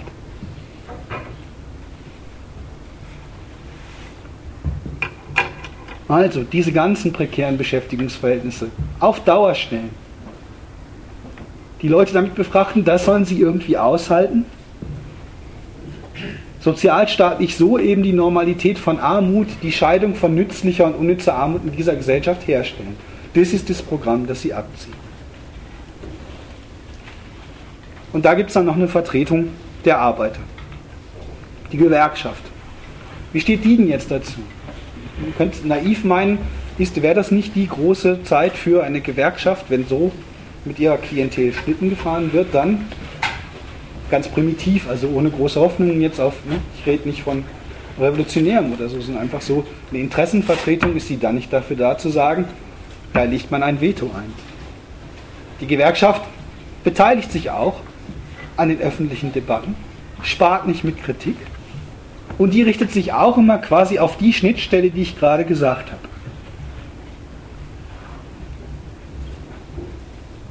Ihre Kritik an sozialer Ungerechtigkeit, an sozialen Härten. Ihr Engagement für gute Arbeit, das ist ein Schlagwort der letzten Jahre, richtet sich genau auf diese Abwägung, nämlich die zwischen einem sozialstaatlichen Bedarf und der Wirtschaftsverträglichkeit, zum Beispiel von Maßnahmen wie einem Mindestlohn. Da greift darauf bezogen, auf solche Reflexionen, sozialstaatliche Verwaltungen des Elends, die doch eigentlich mit einer ordentlich geförderten Beschäftigung nicht vielleicht besser abgemildert werden können, da greift auch sie den Armutsbericht auf, schreit, schreit Skandal und hat dafür auch genau das Argument, das die politischen Verwalter hier selber haben, nämlich die sozialstaatlich überbordenden Kosten für die Armut. Also auch die Vertretung dieser Leute, die kann sich einfach nicht abbringen aus dem schlichten Elend der Leute selbst überhaupt mal irgendein Argument oder auch mal simpel das Ich bestehe auf Abhilfe zu machen. Nein, das reicht für Einwände nicht, sondern auch da die gesamtwirtschaftliche Vernunft des Ladens und der Schaden, den das ganze Sozialgefüge verkörpert in den Sozialkassen halt nehmen kann. Die machen sich also auch die hoheitliche Definition zu eigen. Und es ist ein bisschen fatal.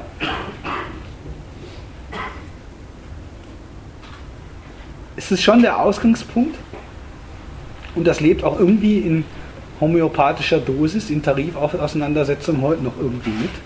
Eine Gewerkschaft ist erstmal irgendwie gegründet, hat, den, hat Ziel und Zweck, dass man für bessere Lohnarbeitszustände halt irgendwie sorgt.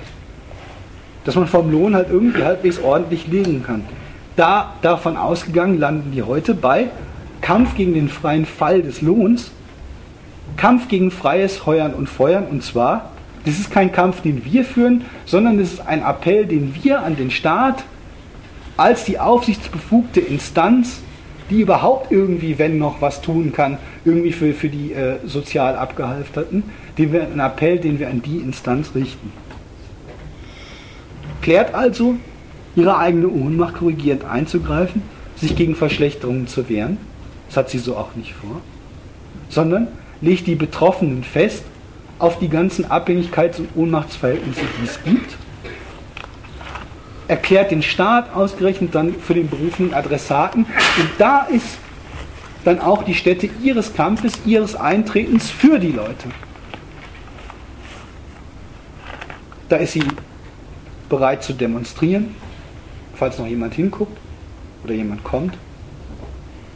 Da ist ihre wichtigste Waffe heutzutage, das Verkündete zu allen passenden, unpassenden Gelegenheiten, ist, dass irgendwie ja demnächst wieder eine Wahl ist, wo man dann doch mal es den Obrigen richtig zeigen kann. Ansonsten, oder gar nicht ansonsten, in der Form, muss man sagen, eine komplette Unterschrift unter all die eingerichteten Verhältnisse, wo die Leute eben als diese abhängige Variable von allen anerkannten Rechnungen ihr Dasein fristen müssen Unterschrift unter, die sind die Manövriermasse für all diese Interessen, die eigentlich negativ zu den ihren stehen. Sind also die Manövriermasse für alle Rechnungen von Staat und Kapital, die ja, wie ungefähr jetzt gezeigt werden sollte, eigentlich darauf rauslaufen, dass die wachsende Armut in Deutschland mit der wachsenden Nutzbarmachung der Armut, also ihrer Ausweitung für lohnende kapitalistische Benutzung, zusammenfällt. Also die Gewerkschaft stellt sich voll auf den Standpunkt, das Kapital muss über die Arbeit kommandieren, der Staat ist für die Regelung der Folgen zuständig. Die beiden Instanzen sollen es, davon richtet man öffentliche Appelle sein, irgendwie besser richten für die Abhängigen. Das verdient schon ein bisschen das Etikett ist im wörtlichen Sinn ein Armutszeugnis. Das war erstmal das, was ich zu erzählen hatte.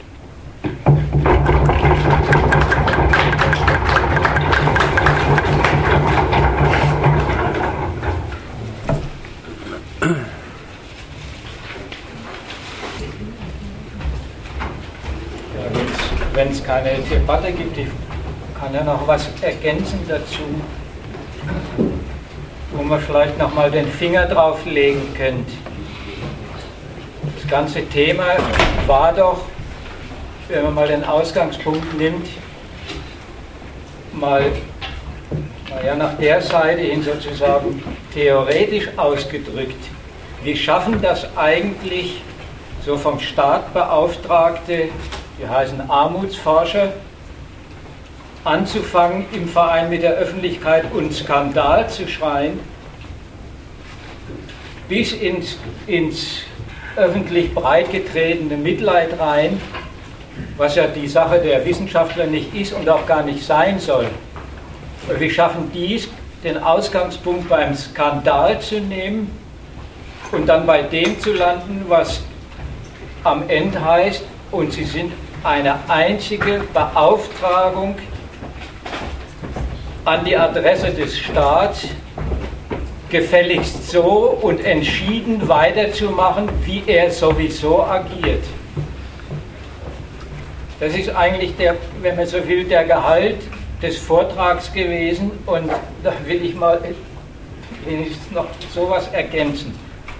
Wenn man es ernst nimmt, ernst nimmt, muss man doch sagen, die fangen an der völlig falschen Ecke an. Die stellen doch die ganze Gesellschaft im Grund verkehrt da auf den Kopf. Die fangen an mit das riesengroße Problem dieser Gesellschaft ist die Armut. Schreien Skandal, sagen, darf doch nicht so bleiben. Wie schafft so jemand unterm Strich dabei zu landen? Und das dabei darf es nicht bleiben, ist die brutalste Form von Affirmation. So, das Zwischenargument lautet, naja, äh, dabei darf es nicht bleiben, war ausgeführt, weil hier liegt was anderes vor als, also ich wiederhole zwei, drei Argumente, als dass hier eine ganze Abteilung der Gesellschaft in Notlagen reinbuxiert worden ist, sondern hier liegt ein gesellschaftliches, also ein staatlich zu betreuendes Problem vor.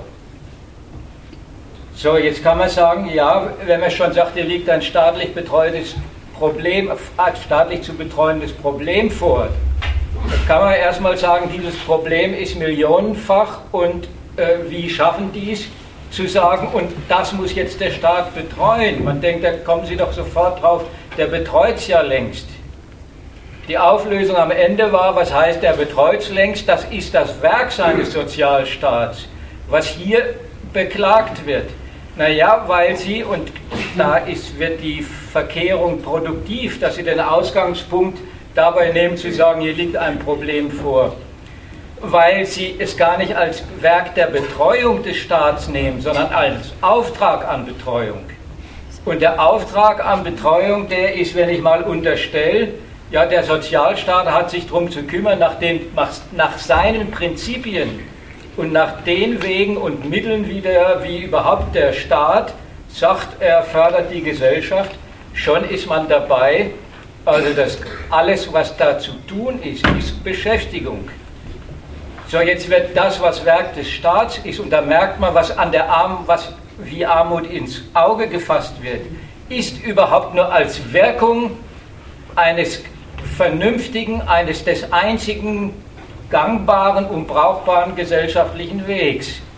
So wie tritt das in dem Zeug auf? Erstmal ganz harmlos auf. Wenn der Staat sich darum kümmert, gibt es natürlich Bedingungen. Was sind die Bedingungen? Naja, da kommen lauter Sachen mit. Der muss die Leute der, zur Bedingung dafür machen, dass sie überhaupt äh, die Bedingungen wahrnehmen können, die es doch gibt. Jetzt ist die Wirtschaft zur Bedingung der Bekämpfung von Armut erklärt und an den Leuten gesagt, macht euch gefälligst als Bedingung zurecht, dass die Bedingungen, die für euch überhaupt hier existieren, funktionieren. So, das ist diese ganze Logik und schon ist man dabei, dafür muss der Sozialstaat sorgen und siehe da, er macht es ja dann auch. Jetzt will ich noch was anderes sagen. Der Armutsbericht ist also, weil um den so viel Getue gemacht worden ist, der ist nur die andere Seite und die nachgelagerte Seite des Wachstumsberichts, den es in dieser, für diese Gesellschaft gibt. Also die Börsennotierungen sind mindestens so, so ein, wenn man so will, eine Aufregung. Und wenn die Börse runtergeht, da schreien alle vielleicht nicht äh, in dem Sinn Skandal aber da wissen alle, Vorsicht, das ist einer. So, hier heißt äh, Armutsbericht, das regt auf, das ist der, der große Gegenstand der Diskussion, der ist die andere Seite des Wachstumsberichts und inwiefern die andere Seite, na eben, das war ja zum Schluss gesagt, weil er die Erfolge des Wachstumsberichts äh, aber jetzt anders bilanziert nicht als ökonomischer Wachstumserfolg, sondern als soziale Folgelasten. Und da merkt man auch mal, wie die Reihenfolge geht. Ja, die sozialen Folgelasten, die Wirkungen, nur die werden überhaupt ins Auge gefasst und wieder zurückreflektiert und zurückdividiert darauf hin, so wie können die Wirkungen so betreut, verwaltet und so weiter werden, dass sie erstens dem Wachstum nicht in die Quere kommen, sondern zweitens dem wieder zuträglich sind. Das wollte ich nur noch mal, als, weil, weil man sich jedes Mal sowohl theoretisch so aufregt, wie schaffen die das, auch die Öffentlichkeit aus dem Skandal, erstens was Alltägliches, was jedes Mal mit, also was Alltägliches im Sinn von, ja, ja, da liegt ein Problem vor, und zweitens ein einziges Auftragswesen zu machen. Und drittens, also, und wie verlogen und zugleich dann aber zweckmäßig das Ganze auf seinen Grund hinbezogen ist. Verlogen im Sinn von, dass äh, keiner der wirklichen Gründe vorkommt, sondern zweckmäßig, dass alle Gründe als sozusagen die zu erfüllenden Bedingungen und damit als der Zweck, der erfüllt sein muss, sonst, sonst gibt es keine Beseitigung der Armut. So schaffen die Förderung des Wirtschaftswachstums als den Weg des Kampfs gegen Armut festzuhalten, zu propagieren, einfach immer diese Gleichung äh, aufzustellen und an der längst zu diskutieren, wie, wie, naja, am Ende, wie kommt das deutsche Wachstum voran und zwar so, dass es dem Staat Lasten erspart. Und damit das das macht, sagt er, er entlastet sich von den Kosten des Sozialstaats. Also das, wie gesagt, ähm, ich wollte noch was Zweites sagen, vielleicht als immer, aber erstmal halt, vielleicht will ja wer, wer mal was einsteigen. Ja. Ich hätte eine Frage, erst einmal, Ihr Vortrag war sehr gut, ne? Und ich hätte eine Frage, wie schafft man die Systemlogik, wo Sie jetzt gebracht haben, dass das das ich wiederhole es gleich. Wie schafft man die Systemlogik, die Sie jetzt da gebracht haben, dass die Masse, also der Arbeiter an sich, also der abhängige Arbeiter, das überhaupt begreift, dass er in dieser Situation ist? Also die Frage war, ähm, wie schafft man es denn, dass die Systemlogik, die ich dargestellt hätte, dass man die den Arbeitern auch begreiflich macht? Also Oder? Die Indoktrination, wo wir ja haben, was Sie ja gesagt haben, wir sind ja indoktriniert, wir glauben ja das, was die Obrigkeit noch sagt. Ja? Und die, diese, dass die, die Masse weiß ja das gar nicht, was Sie jetzt da erzählt haben. Die glauben ja wirklich, die Armut sind, sind selbst verschuldet. Ne? Also die große Masse. Wird uns ja jeden Tag eingeredet. Ja, sowas gibt es schon. Aber umgekehrt wollte ich, also einerseits wäre meine simple Antwort jetzt erstmal, wie macht man den, diese äh, Systemlogik klar und die Befangenheit in der Systemlogik, also wenn Sie solche Urteile, was anderes soll man gar nicht ausdrücken wollen an der Stelle, ja, weil das ist äh, das, was ich mit meiner Rübe und Sie mit Ihrer Rübe da machen können, kann jeder andere halt auch und machen sie täglich. Machen sich halt Gedanken um Gott und die Welt und kommen zu Urteilen. So, wenn ich sie davon von den falschen Urteilen über Armut, über Lohnarbeit, über das Wachstum ist aber doch meine Bedingung für ein gutes Leben oder ich brauche doch einen Sozialstaat, damit ich vor den Hirten des Kapitalismus geschützt bin, wenn ich mich darum kümmern will. Na, das ist, die einfache Seite ist ja, dann, dann, dann erkläre ich es ihnen. Kritisiere also auch die Urteile, die die dann im Kopf haben dazu. Also wenn die sagen, aber der Sozialstaat eine Errungenschaft oder er schützt doch vor den Folgen, dann würde ich versuchen, die gleichen Argumente, die ich jetzt gemacht habe, nochmal genauer an den von mir dann äh, als falsch erkannten Urteilen von denen darzulegen. Erstmal das. Mehr, mehr ist da auch nicht zu tun. Ich möchte auch nicht gesagt haben, Indoktrination. Der Verstand der Leute, der ist da nicht so eine passive Blackbox. Die machen sich halt ihren Kopf und lassen sich diverse Sachen einleuchten oder auch nicht. Darum muss man streiten das ist ungefähr dann das erstmal, was ich, was ich vorhätte. Also ne, mit allen Leuten, die jetzt auch vielleicht hier dann sagen, aber hm, ist da nicht doch was Gutes? Gibt's nicht, ist, ist der, der Sozialstaat nicht irgendwie doch ein bisschen die Sonnen- zur Schattenseite der Marktwirtschaft? Also komme ich dann mit meinen Argumenten der Kritik. Also nicht melden, einfach reden. Ich weiß ja nicht, an was Sie so. Ja, also ich bin jetzt in, in, in ähm, marxistischer Lehrgebäude nicht sehr bewandert. Ich fand es schon interessant aus dem Blickwinkel, dass, dass mal radikal, radikal erzählt wird, eine, eine radikale Sicht der, der Dinge. Also mir kam es trotzdem vor wie so ein, auch, ähm, wie ein Raumschiff, das jetzt abhebt und ähm, ich hätte halt mehr Bodenkontakt gern gesucht sozusagen, weil ich habe mich ja gewundert, wie kann man jetzt so lang drüber reden, ohne dass man bestimmte Phänomene überhaupt in den Mund nimmt. Also Phänomene wie, ähm, äh, das wird Sie jetzt wahrscheinlich langweilen, aber äh, der Blick in ähm, diese Globalisierung zum Beispiel, das ist kein einziges Mal äh, gefallen und einfach der Kontakt zur, zur Wirklichkeit. Ja. Also es, das Unternehmertum halt auch irgendwo immer Risiko bedeutet. Und also in meiner Sicht, was, ich halt falsch finde, ist, dass man die Jahrzehnte, die jetzt ähm, Wohlstandsakkumulation für eine breite Masse da gewesen wäre, dass man die einfach nur verheizt hat, in Amerika in der Immobilienblase, bei uns auch in, in den Ersparnissen, dass äh, die sich in Rauch, Rauch auflösen werden, Überlebensversicherung zum Beispiel. Und das finde ich eigentlich äh, die Tragik, dass, dass es Jahrzehnte da gewesen sind, wo eine Mittelschicht ähm, praktisch wirklich Anteil haben könnte an der Wertschöpfung und die wird sich äh, in, in Rauch auflösen. Das ist überhaupt äh, kein Thema gewesen, was mich eigentlich schon gewundert hat. Also im ersten Moment, als du, also jetzt bei der, als so die, der kritische Teil da, da losging, habe ich erst gesagt, ja gut, ich muss mich sicher äh, da ein bisschen äh, von getroffen fühlen, dass ich vielleicht vieles zu, äh, zu wenig an, am Gegenstand und an der Sache erzählt habe und manches vielleicht ein bisschen abstrakt und schwierig nachvollziehen zu vollziehen war. Aber jetzt soll ich dann halt gleichzeitig auch noch mit Bodenhaftung über die Globalisierung reden über Chancen des deutschen Mittelstands, über das Platzen der Spekulationsblase in den USA. Und ich weiß gar nicht, also zum, zum einen möchte ich sagen, die Globalisierung kommt in einer Hinsicht, kam sie andauernd vor. Und das ist aber erstmal überhaupt, mehr muss man darüber heute Abend auch nicht sagen, wenn man das nicht selber zum Thema macht.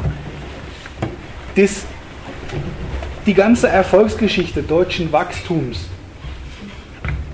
die Erfolge deutscher Unternehmen, die haben überhaupt kein anderes Maß als Exportweltmeisterschaften, Krisengewinnler in einer Euro- und Weltfinanzkrise zu sein.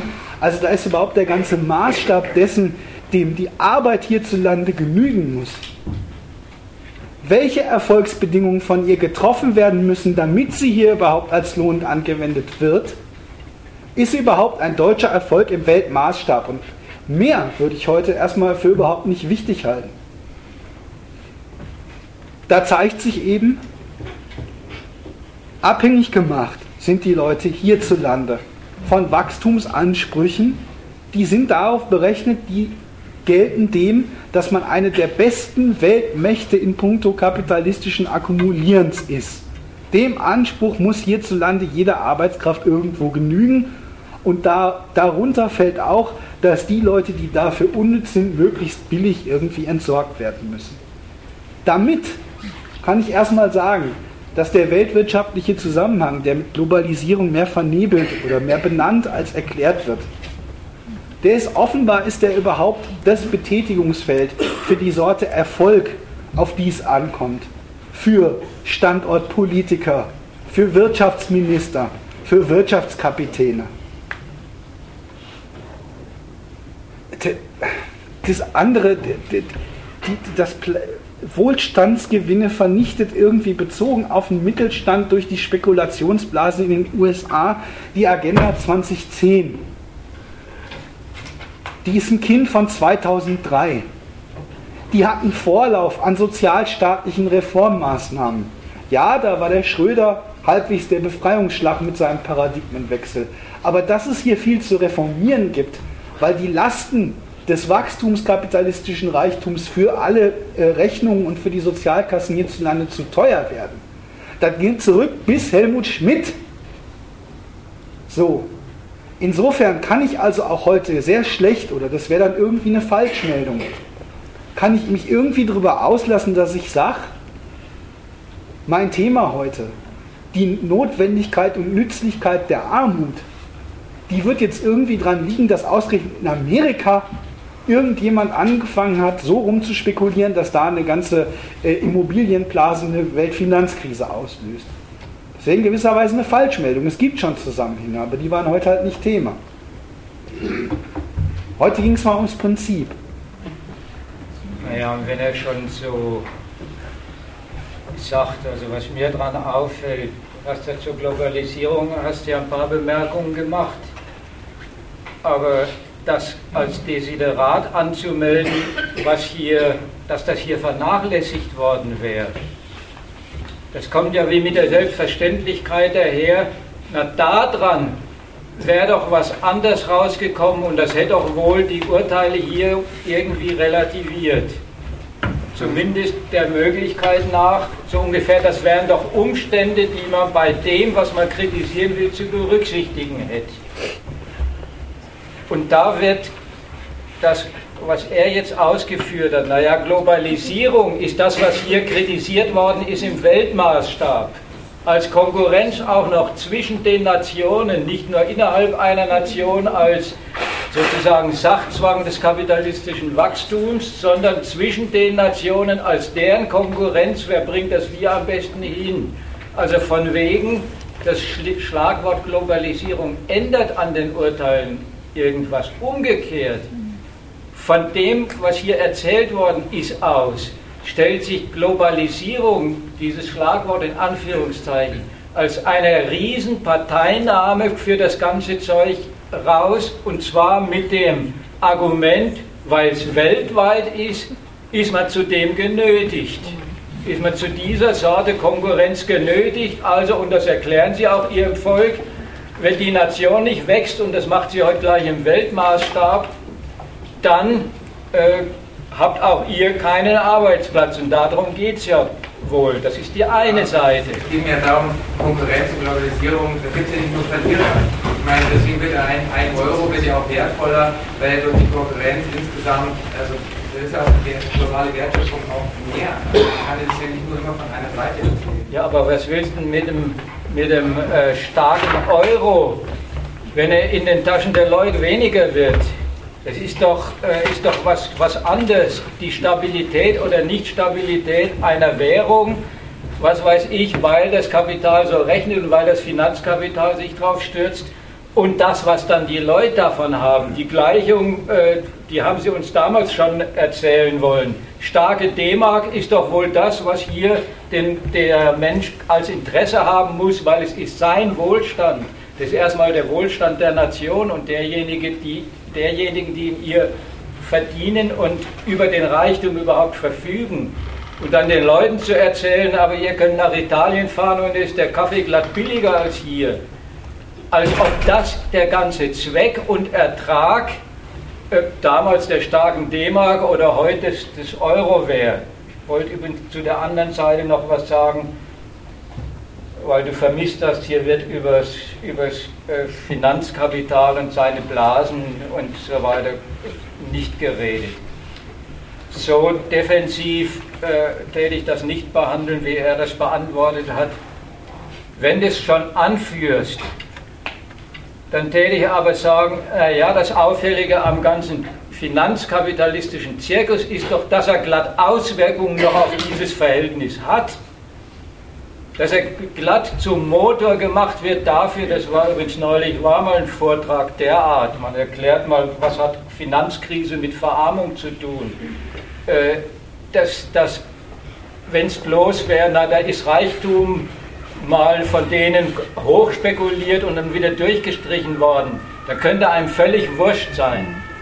Das ist aber dann erstens Vernichtung von Reichtumspotenzen, also von Mitteln, ist Brachlegen von Arbeitskraft, dann Angriffe auf den Lohn und so weiter. Das ist doch die, die viel wichtigere Seite davon. Und insofern ist es ein Unterfall oder eine Spitze von dem, was er hier erläutert hat. Also, wie gesagt, es war nicht Thema, aber das kann man auf jeden Fall schon davon sagen. Wenn es Thema wird, dann äh, kann man nicht sagen, da ist bloß was verbraten worden und der Mittelstand verliert seine, seine schönen Einkommen.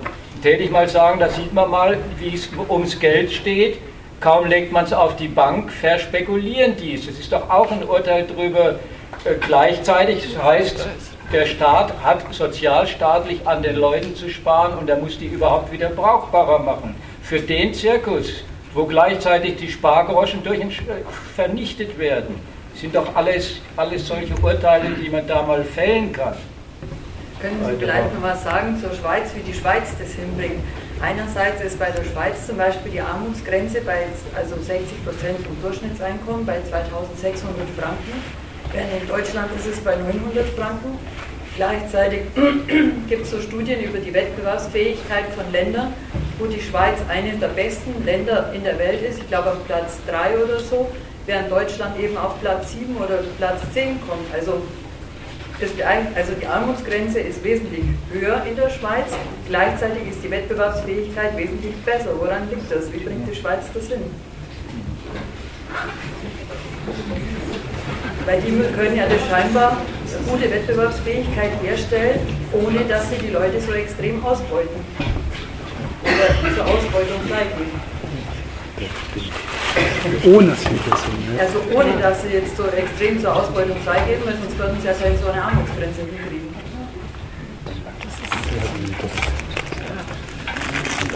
Indem wir ja nicht übers, ungefähr übers Maß rechten, was die da gut hinbringen könnten.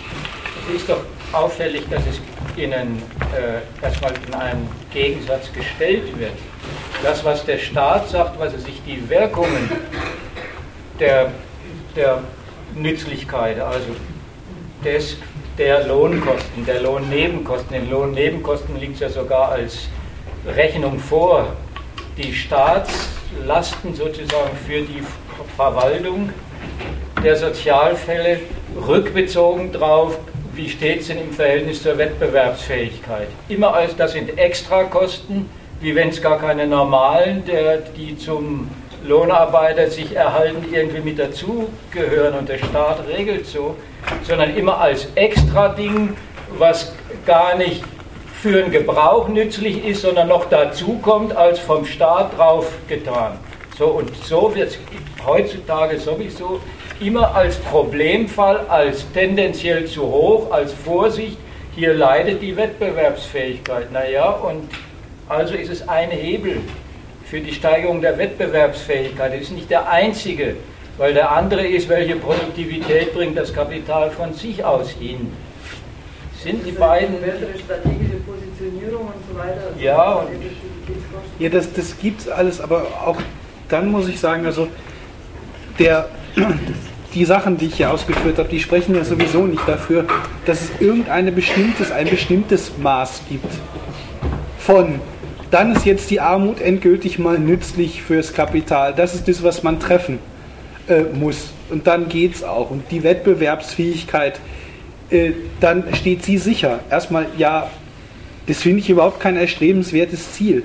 Das mag ja sein, dass in der Schweiz jetzt irgendwie festgestellt wird, dass da die äh, Mindestlohnabteilung, die es, die es vielleicht gibt, oder die Armutsgrenze, die sie definieren, höher ist als hier und dass die Schweizer Wirtschaft auch noch wettbewerbsfähig ist. Jetzt will ich aber sagen, das ist doch schon irgendwie eine Sorte Umgang mit den ganzen Mitteln und Quellen des wirtschaftlichen Reichtums, Wettbewerbsfähigkeit für Geldmacht. Da ist von vornherein auch in der Schweiz wegen mir auf einem höheren Niveau als hier, das tröstet mich aber nicht, überhaupt eben wieder alles negativ abhängig gemacht vor allem eben der Lohn, die Reproduktionsnotwendigkeiten der Leute, davon, dass auf diese Art und Weise ein Kapitalgewinn und Wachstum zustande kommt. Dagegen steht auch im Schweizer äh, Franken stehen die Lebensbedürfnisse erstmal negativ und sind nicht Zweck des Produzierens. Wachstum von Geldgrößen, aber im internationalen Vergleich schon. Dem wird also das ganze Wirtschaften da auch irgendwie unterworfen. Da kann ich überhaupt keine da kann ich dann trotzdem nichts dran finden, dass, wenn wir jetzt einen neuen Vergleich eröffnen, ich habe versucht die ganze Zeit über, mit welcher Sorte Vergleich kommen denn eigentlich welche Relativierungen und welche affirmativen Urteile zustande. Jetzt können wir einen neuen machen und da heißt, gut, Deutschland steht schlecht da, aber die Schweiz besser. Ja, aber nach Kriterien, die ich überhaupt gar nicht teile, sondern die ich hier heute mal kritisiert haben wollte. Ich kann dazu ansonsten gar nichts erläutern, außer dass ich meine, dies ist auch in der Schweiz und auf höherem Niveau kritikabel, die ganzen Lebens- und Reproduktionsumstände der Leute davon abhängig zu machen, dass kapitalistisches Wachstum zustande kommt, weil das überhaupt nur zu haben ist auf ihre Kosten. Fertig. Kommt keine Schweizer Besonderheit vor, ich weiß, aber es ist auch, weil das Allgemeine daran die Gemeinheit des Verhältnisses eigentlich beinhaltet.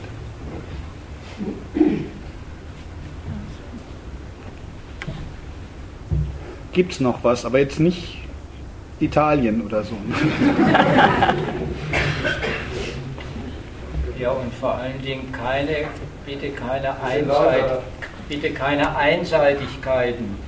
Wenn man schon sagt, und die Schweiz, aber sozialstaatlich ein anderes Niveau, Da muss man auch ergänzen, und die Schweiz kennt alle Umstände des Umgangs mit ausländischen Arbeitskräften, mit, mit all diese Formen mitten im Sozialstaat, Arbeitsverhältnisse zu stiften, zu erhalten, zu regeln, die gleich das alles auch mit unterlaufen, was da als schönes äh, Sozialstaatsniveau angeblich äh, gesamtnational gilt. Also auch da sind sie keine Besonderheit, sondern fallen unter das, was heißt, zum Sozialstaat gehört immer dazu, dass in ihm eine riesige Masse von gar nicht nach diesen Gesichtspunkten eines konsolidierten Anspruchsniveaus organisierten Arbeitsverhältnissen. Es fällt mir auch zur Globalisierung noch ein, wenn man immer sagt, die ist so ein Sachzwang, die ist eine Freiheit des Kapitals, also der Unternehmen, sich an Arbeitskräften dort zu bedienen, wo sie für sie passend sind und alle sowohl positiven wie negativen Bedingungen auswärts auszunutzen und da gehört billige Arbeitskraft, die sich gleich gar nicht an einem Sozialstaatsniveau hierzulande misst, mit dazu. Und kaum machen sie es, heißt Globalisierung ist ein Sachzwang. Das gilt jetzt auch als Konkurrenzmaßstab für Arbeitskräfte hierzulande, dass sie sich vergleichen lassen müssen mit Polen, mit was weiß ich was und am Ende noch mit Negern, obwohl sie die gar nicht sehen und zu spüren kriegen sie sie aber trotzdem. Nämlich über Daimler, BMW und so weiter und so fort, eben die internationalen Multis, die diesen Vergleich mit ihnen anstellen.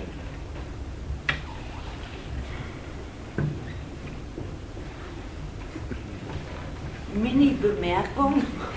Äh, ich kam zu dem Schluss bei dem ersten Teil, dass dieses Wort Prekariat oder prekäre Lage, die für die Ausnahmen oder Leute wie ich, ich bin Frau, ich habe Migranten-Hintergrund, ich habe allein äh, äh, ein Kind, was noch? Ich bin auch alt jetzt. Aber, na jetzt ernst, äh, ich komme zu dem Schluss, dass das Prekäre, dass jeder, der in Arbeit ist, also ein Lohnarbeiter, ist prekär. Das ist eine prekäre Lage. Ja. Weil wegen der Abhängigkeit kann das Kapital sagen, ja, heute ja, morgen nein oder jetzt wirst du ausgesorgt und so weiter. Weil so, so wird es normalerweise so besprochen, dieses Prekäre, das sind die Leute am Rande irgendwie, die fast über den, äh, die Klippe fallen und so. Äh, aber das ganze System des Lohnarbeits ist eine sehr prekäre Sache und das ist die Normalität. Ja, also das war auch ungefähr das, das, das gemeint. Man kann nicht bestreiten, dass ein Prekariat im Sinne der Erscheinung auch was dran ist. Das ist eben jede Menge, das ist ja der Erfolg auch dieser Reformen an der Front, dass es jede Menge Arbeitsverhältnisse gibt, die sozusagen im Vergleich mit welchen, die sonst hier mal normal, gängig oder weiter verbreitet waren, die Leute tatsächlich nochmal in schlechtere Lagen stellen. Der Grund ist aber klar. Ist, Lohnarbeit ist prekär. Das ist überhaupt die grundsätzliche, die allgemeine Form der Armut, die die Leute, die ganzen, die über die Mittel und Quellen des gesellschaftlichen Reichtums verfügen, dazu befähigt, dann tausend und einen Gesichtspunkt erpresserisch gegen das eigene Interesse geltend zu machen. Also gerade das ganze Ensemble, wenn man es dann sich vereinigt, Frau, Alt, Kind, ne, geschieden, keine Ahnung. Aber das alles als Kriterien dann eben geltend zu machen und so, wenn sich der Staat dann darum kümmert, dafür müssen die Leute tauglich gemacht werden für diese Sorte Ansprüche des Kapitals, dann kommen eben Existenzen raus, die sind halt das neue Prekariat. Klar ist deren Leben total prekär. Aber ansonsten stimmt es total zu sagen, das Prekäre überhaupt, der allgemeine Grund dafür, ist die Lohnarbeit im Kapitalismus und wie die nützlich für die Fortschritte des Reichtums ist. Wow. Genau das wollte ich euch erzählt haben. Gegenargumente. Äh, ein interessierter Kreis von Studenten macht nicht nur solche größeren Veranstaltungen mit Vortrag und Diskussion, sondern Im Wesentlichen machen wir während dem Semester einen laufenden Termin jede Woche ähm, zu aktuellen Themen des Zeitgeschehens. Wer sich dafür interessiert, der kann im Internet alle Infos finden. www.gegenargumente.de steht auch auf allen diesen kostenlosen Zeitungen drauf oder auf einem Flugblatt, falls noch eins da liegt.